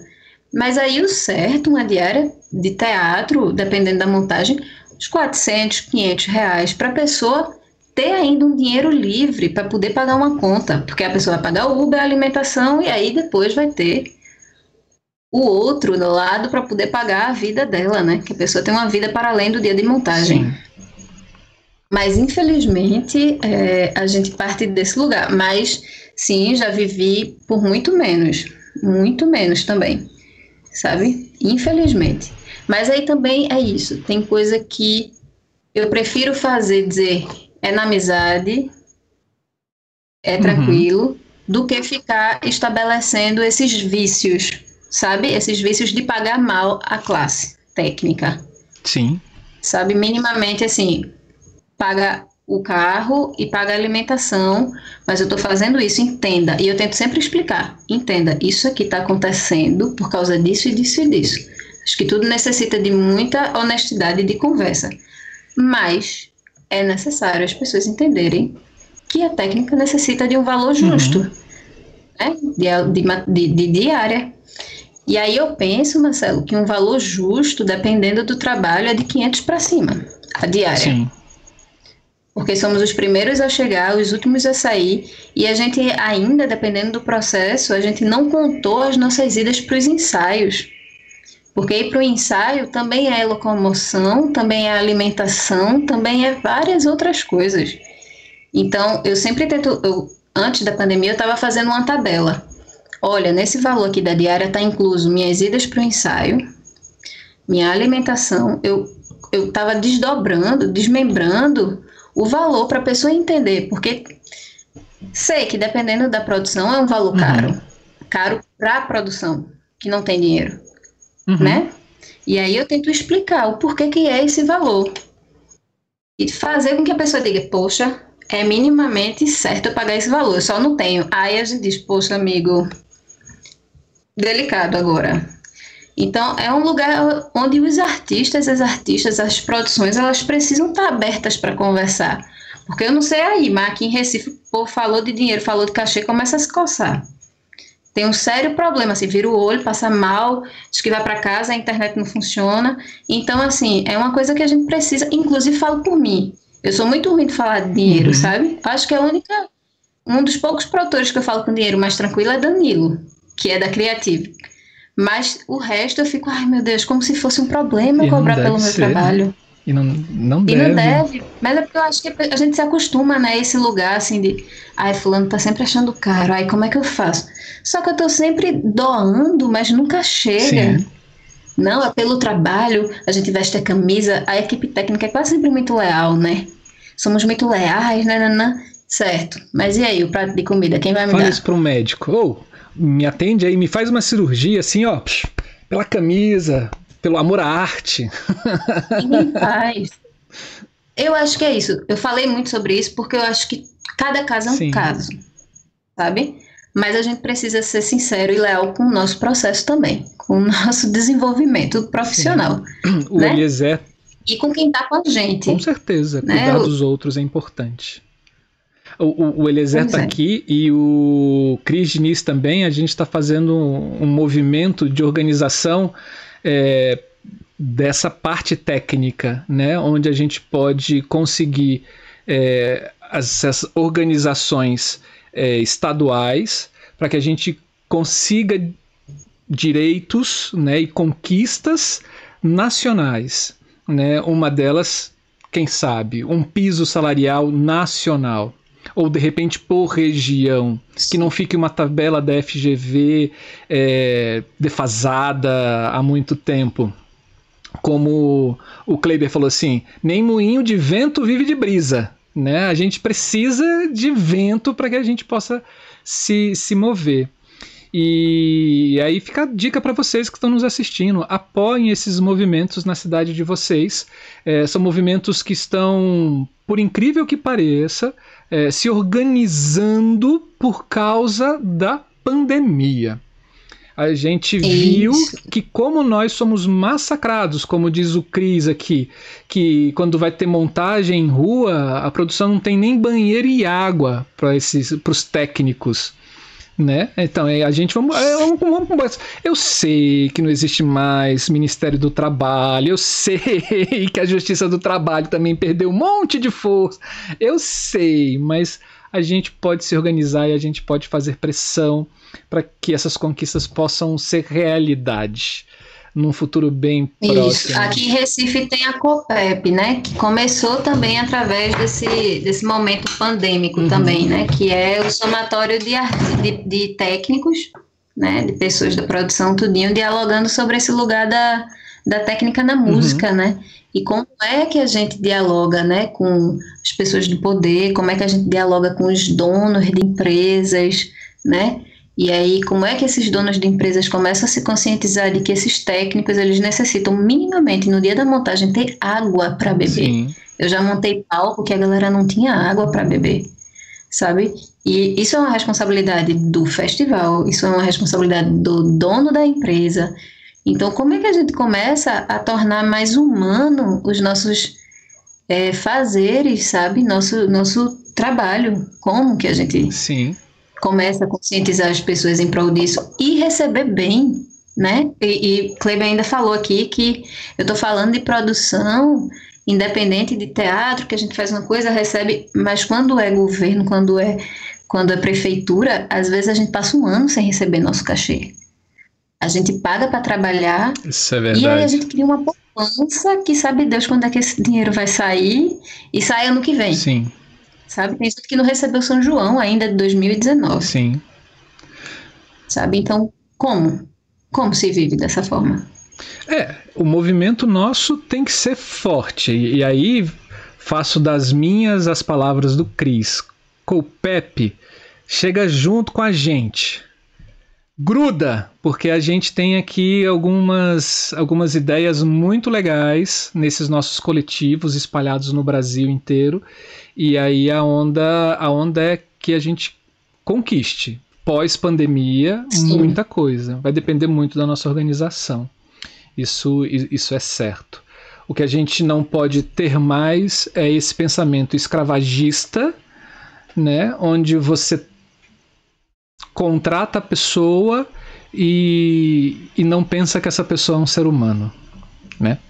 Isso. Uma coisa que eu gosto muito na COPEP é que ela pensa muito é, em formar, informar nós, da gente começar a estudar, da gente começar uhum. a aprender um com o outro, de para além da técnica, entender politicamente várias outras questões burocráticas que está às vezes bem distante da gente, né? O que a gente não tem interesse uhum. de saber, para poder lutar pelos nossos direitos, né? Mas esse lugar da gente aprender sempre é, nos desperta muito para essas questões, né? Coloniais que escravizam as pessoas que trabalham nesses lugares também, Sim. né? Sim. E aí a gente às vezes trabalha por um prato de comida e é e foda gente... pensar isso, desculpa a palavra, mas é Mas foda. aqui a gente pode xingar, caralho. Oxi. e assim, e a, e a gente tá é falando delicado. de pessoas que trabalham com arte, né? Com é. arte. Você pensar que arte é, liberta, muda o, o a, a, visão, muda a postura de vida, reconhece o mundo de uma outra forma. Uau, gente, assim, tá na hora da gente começar a mudar o pensamento, né? Mas eu acho que o medo tá aí, na liberdade, na cura, no perdão que a arte traz. As pessoas do poder têm tanto medo desse lugar que eu acho que a arte proporciona para os corpos, uhum. que eles impossibilitam as coisas também, claro, entende? Com certeza. Eu penso assim que e porque a gente ainda é um país colonizado e pensa muito nesse Vol lugar do é, menos. Voltamos a ser, entendeu? né? Entendeu?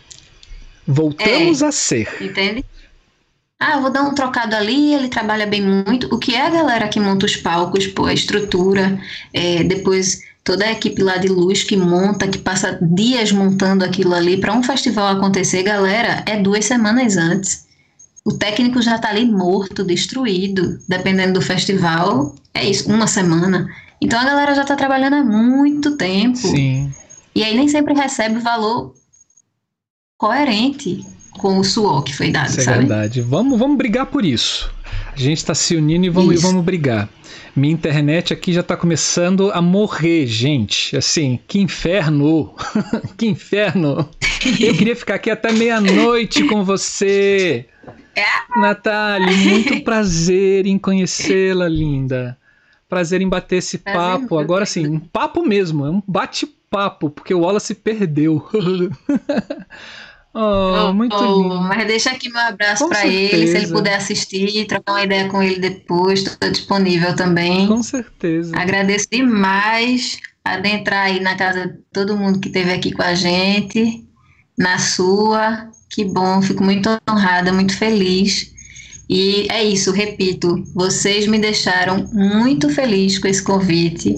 Estou muito satisfeita, muito mesmo na pandemia, continuo com esperança de que a gente vai retornar e quando os teatros retornarem, que a gente retorne aos teatros também, né? Sim. né? É importante a gente abrir o olho para entender que se faz necessário nossa ocupação nesses lugares.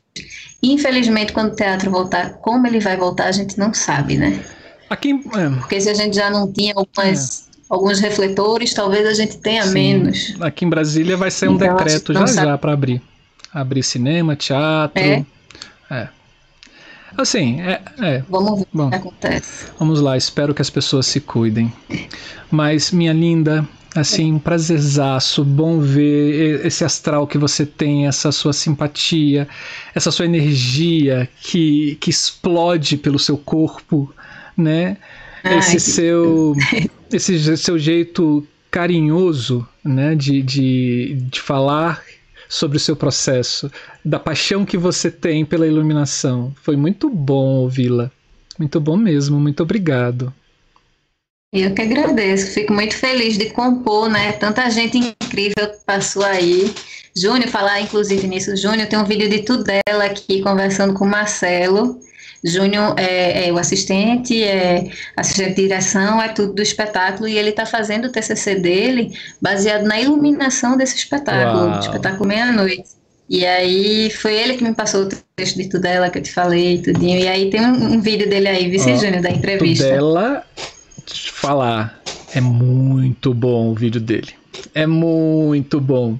E, Olha aí, já tenho dois para assistir. É, e o único que você vai gostar, que foi o da semana passada, não, foi da semana retrasada, que foi o do Aurélio de Simone. Sim. Do Aurélio de Simone, ele fala sobre a paixão de. É, a paixão de trabalhar com teatro. É bem legal. Bem legal. O do Ivo foi da semana passada, que a gente falou muito sobre a, o projeto dele, o laboratório, né, assim, que é encantador também. Ah, gente, tem muita coisa muito boa. Assiste assistir, aí, é, gente. Você vai assistindo um tiquinho de cada não, vez, vai passando por E não precisa assistir de uma vez só. Assiste um pouquinho, é. para. O YouTube depois te põe lá naquele local certinho. É isso. É, melhor do que ficar vendo umas besteiras esquisitas na, na TV. Vem aqui aprender um pouquinho, saber mais um é, pouquinho. É, sim. É essencial. E que bom, fico muito feliz, viu, da existência de vocês. Eu sou uma pessoa que luto muito diariamente, principalmente quando trabalho, pela visibilidade da nossa equipe, da nossa classe, né, Sim. né, de trabalho. Sempre acho que a gente tem que ser crítico, críticas, a gente tem que estar criando, desenvolvendo é, literaturas, vídeos, a gente tem que falar sobre os nossos processos e como a gente faz e o que a gente faz para as pessoas entenderem também. Com certeza tudo isso aí, todo esse universo que a gente ama tanto, né? Sim, com certeza. Que bom. Fique aí um pouquinho, não saia da ligação do Skype, por favor. Eu vou só encerrar o programa e depois eu volto para elogiar mais uma vez seus cabelos e suas tatuagens. Pode ser? Tá, eu posso claro, agradecer a equipe toda. Fique à vontade, o espaço é seu. Porque eu acho que veio todo mundo. Veio Orum, veio o Júnior, veio o Danilo. Não sei se Maia veio, que é o menino que fez a trilha, mas tá todo mundo por aqui. Cleison, meu amigo, Kleiber tá aqui também, o pessoal de Recife. Teve uma galera de que Recife bom. aqui hoje todo mundo que apareceu, né? Agradecer muito, é sempre bom. Testemunharmos e ser testemunhada também, muito Sim. bom. Obrigado. Muito obrigada. Obrigadão. Uau, gente! Eu sei que vocês estão ouvindo somente as nossas vozes e o áudio tá assim, o vídeo tá quase que não saindo. Mas vamos lá. Vamos dar uma aqui de radialista então. Pessoas que ficaram com a gente até aqui agora, muito obrigado, muito obrigado mesmo. Carlinha, eu vi seu comentário lá em cima dizendo que está agendado na sua. É, todas as terças-feiras, é, é, esse bate-papo que você não vai perder nenhum. Eu fico amando esse seu movimento. Obrigado mesmo, Carlinha. Olha só, muito bom. Horário marcado. Tenha certeza que toda terça a gente estará aqui. A terça-feira que vem a gente vai conversar com o Marcelo Flecha, que é do, do Maranhão. Né? É, obrigado, Cle, é, Kleber, Domingos, é, deixa eu ver quem mais aqui, Cleison, ah, vamos lá, quem mais aqui? Ivo Godoy, você sabe que você está no meu coração, né? Então não preciso nem, nem dizer agradecer a você. Cris Diniz, estamos junto. A reunião nossa que a gente teve aqui na segunda-feira com o nosso coletivo aqui foi muito bom. Fábio Silva, cadê quem mais? Passando a luz, pessoal forte lá de, de, de Fortaleza.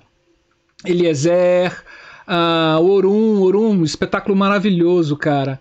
Alex de Souza, Juliana Graziella, é, o, a produção que está aqui com o Criativo Soluções. E aí vai, assim, a Ariane Fernandes, muito obrigado pela presença de vocês. Esse canal ele é feito com todo amor e carinho, de corações cancerianos, porque eu e Wallace somos cancerianos, essa é a piada, né? É, para vocês, para vocês. E saiba que enquanto a gente tiver força, enquanto a gente tiver internet funcionando, enquanto a gente tiver Arte a gente vai estar tá trabalhando aqui para que vocês tenham sempre uma, uma apresentação atrás da outra nas terças-feiras. E lembrando que na segunda-feira que vem a gente tem mais um projeto do nosso canal, que é o da Ideia Luz Pesquisa. A gente vai conversar com Valmir Pérez. Né, Valmir Pérez, um, um um cara fenomenal. Ele foi responsável pelo laboratório de iluminação de Campinas, uma figura que organizou muita coisa é, de de textos, livros e disponibilizou pra gente. Minha internet está morrendo, gente. Minha internet está morrendo. Vamos lá, então vou acabar. No dia 21 a gente tem da Ideia Luz Debate. A gente vai trazer para cá quatro debatedores para falar sobre a importância da documentação para a construção da memória e da história teatral. Ai, não sei se vocês vão conseguir ver. É, e no dia 28 a gente vai falar com a uma professora da Universidade de Lille, na França, Veronique Perruchon, ela vai falar sobre a criação e objetivos do grupo de pesquisa dela, Lumière, de Spectacle. Vamos lá, não sei se vocês ouviram, mas fique aqui o meu carinho imenso para vocês. Muito obrigado e até terça-feira que vem. Wallace e Érica, feliz cas aniversário de casamento para vocês. Ó, oh, sejam felizes, felizes mesmo. Tchau, tchau, gente. Esse foi o Da Ideia Luz Criação.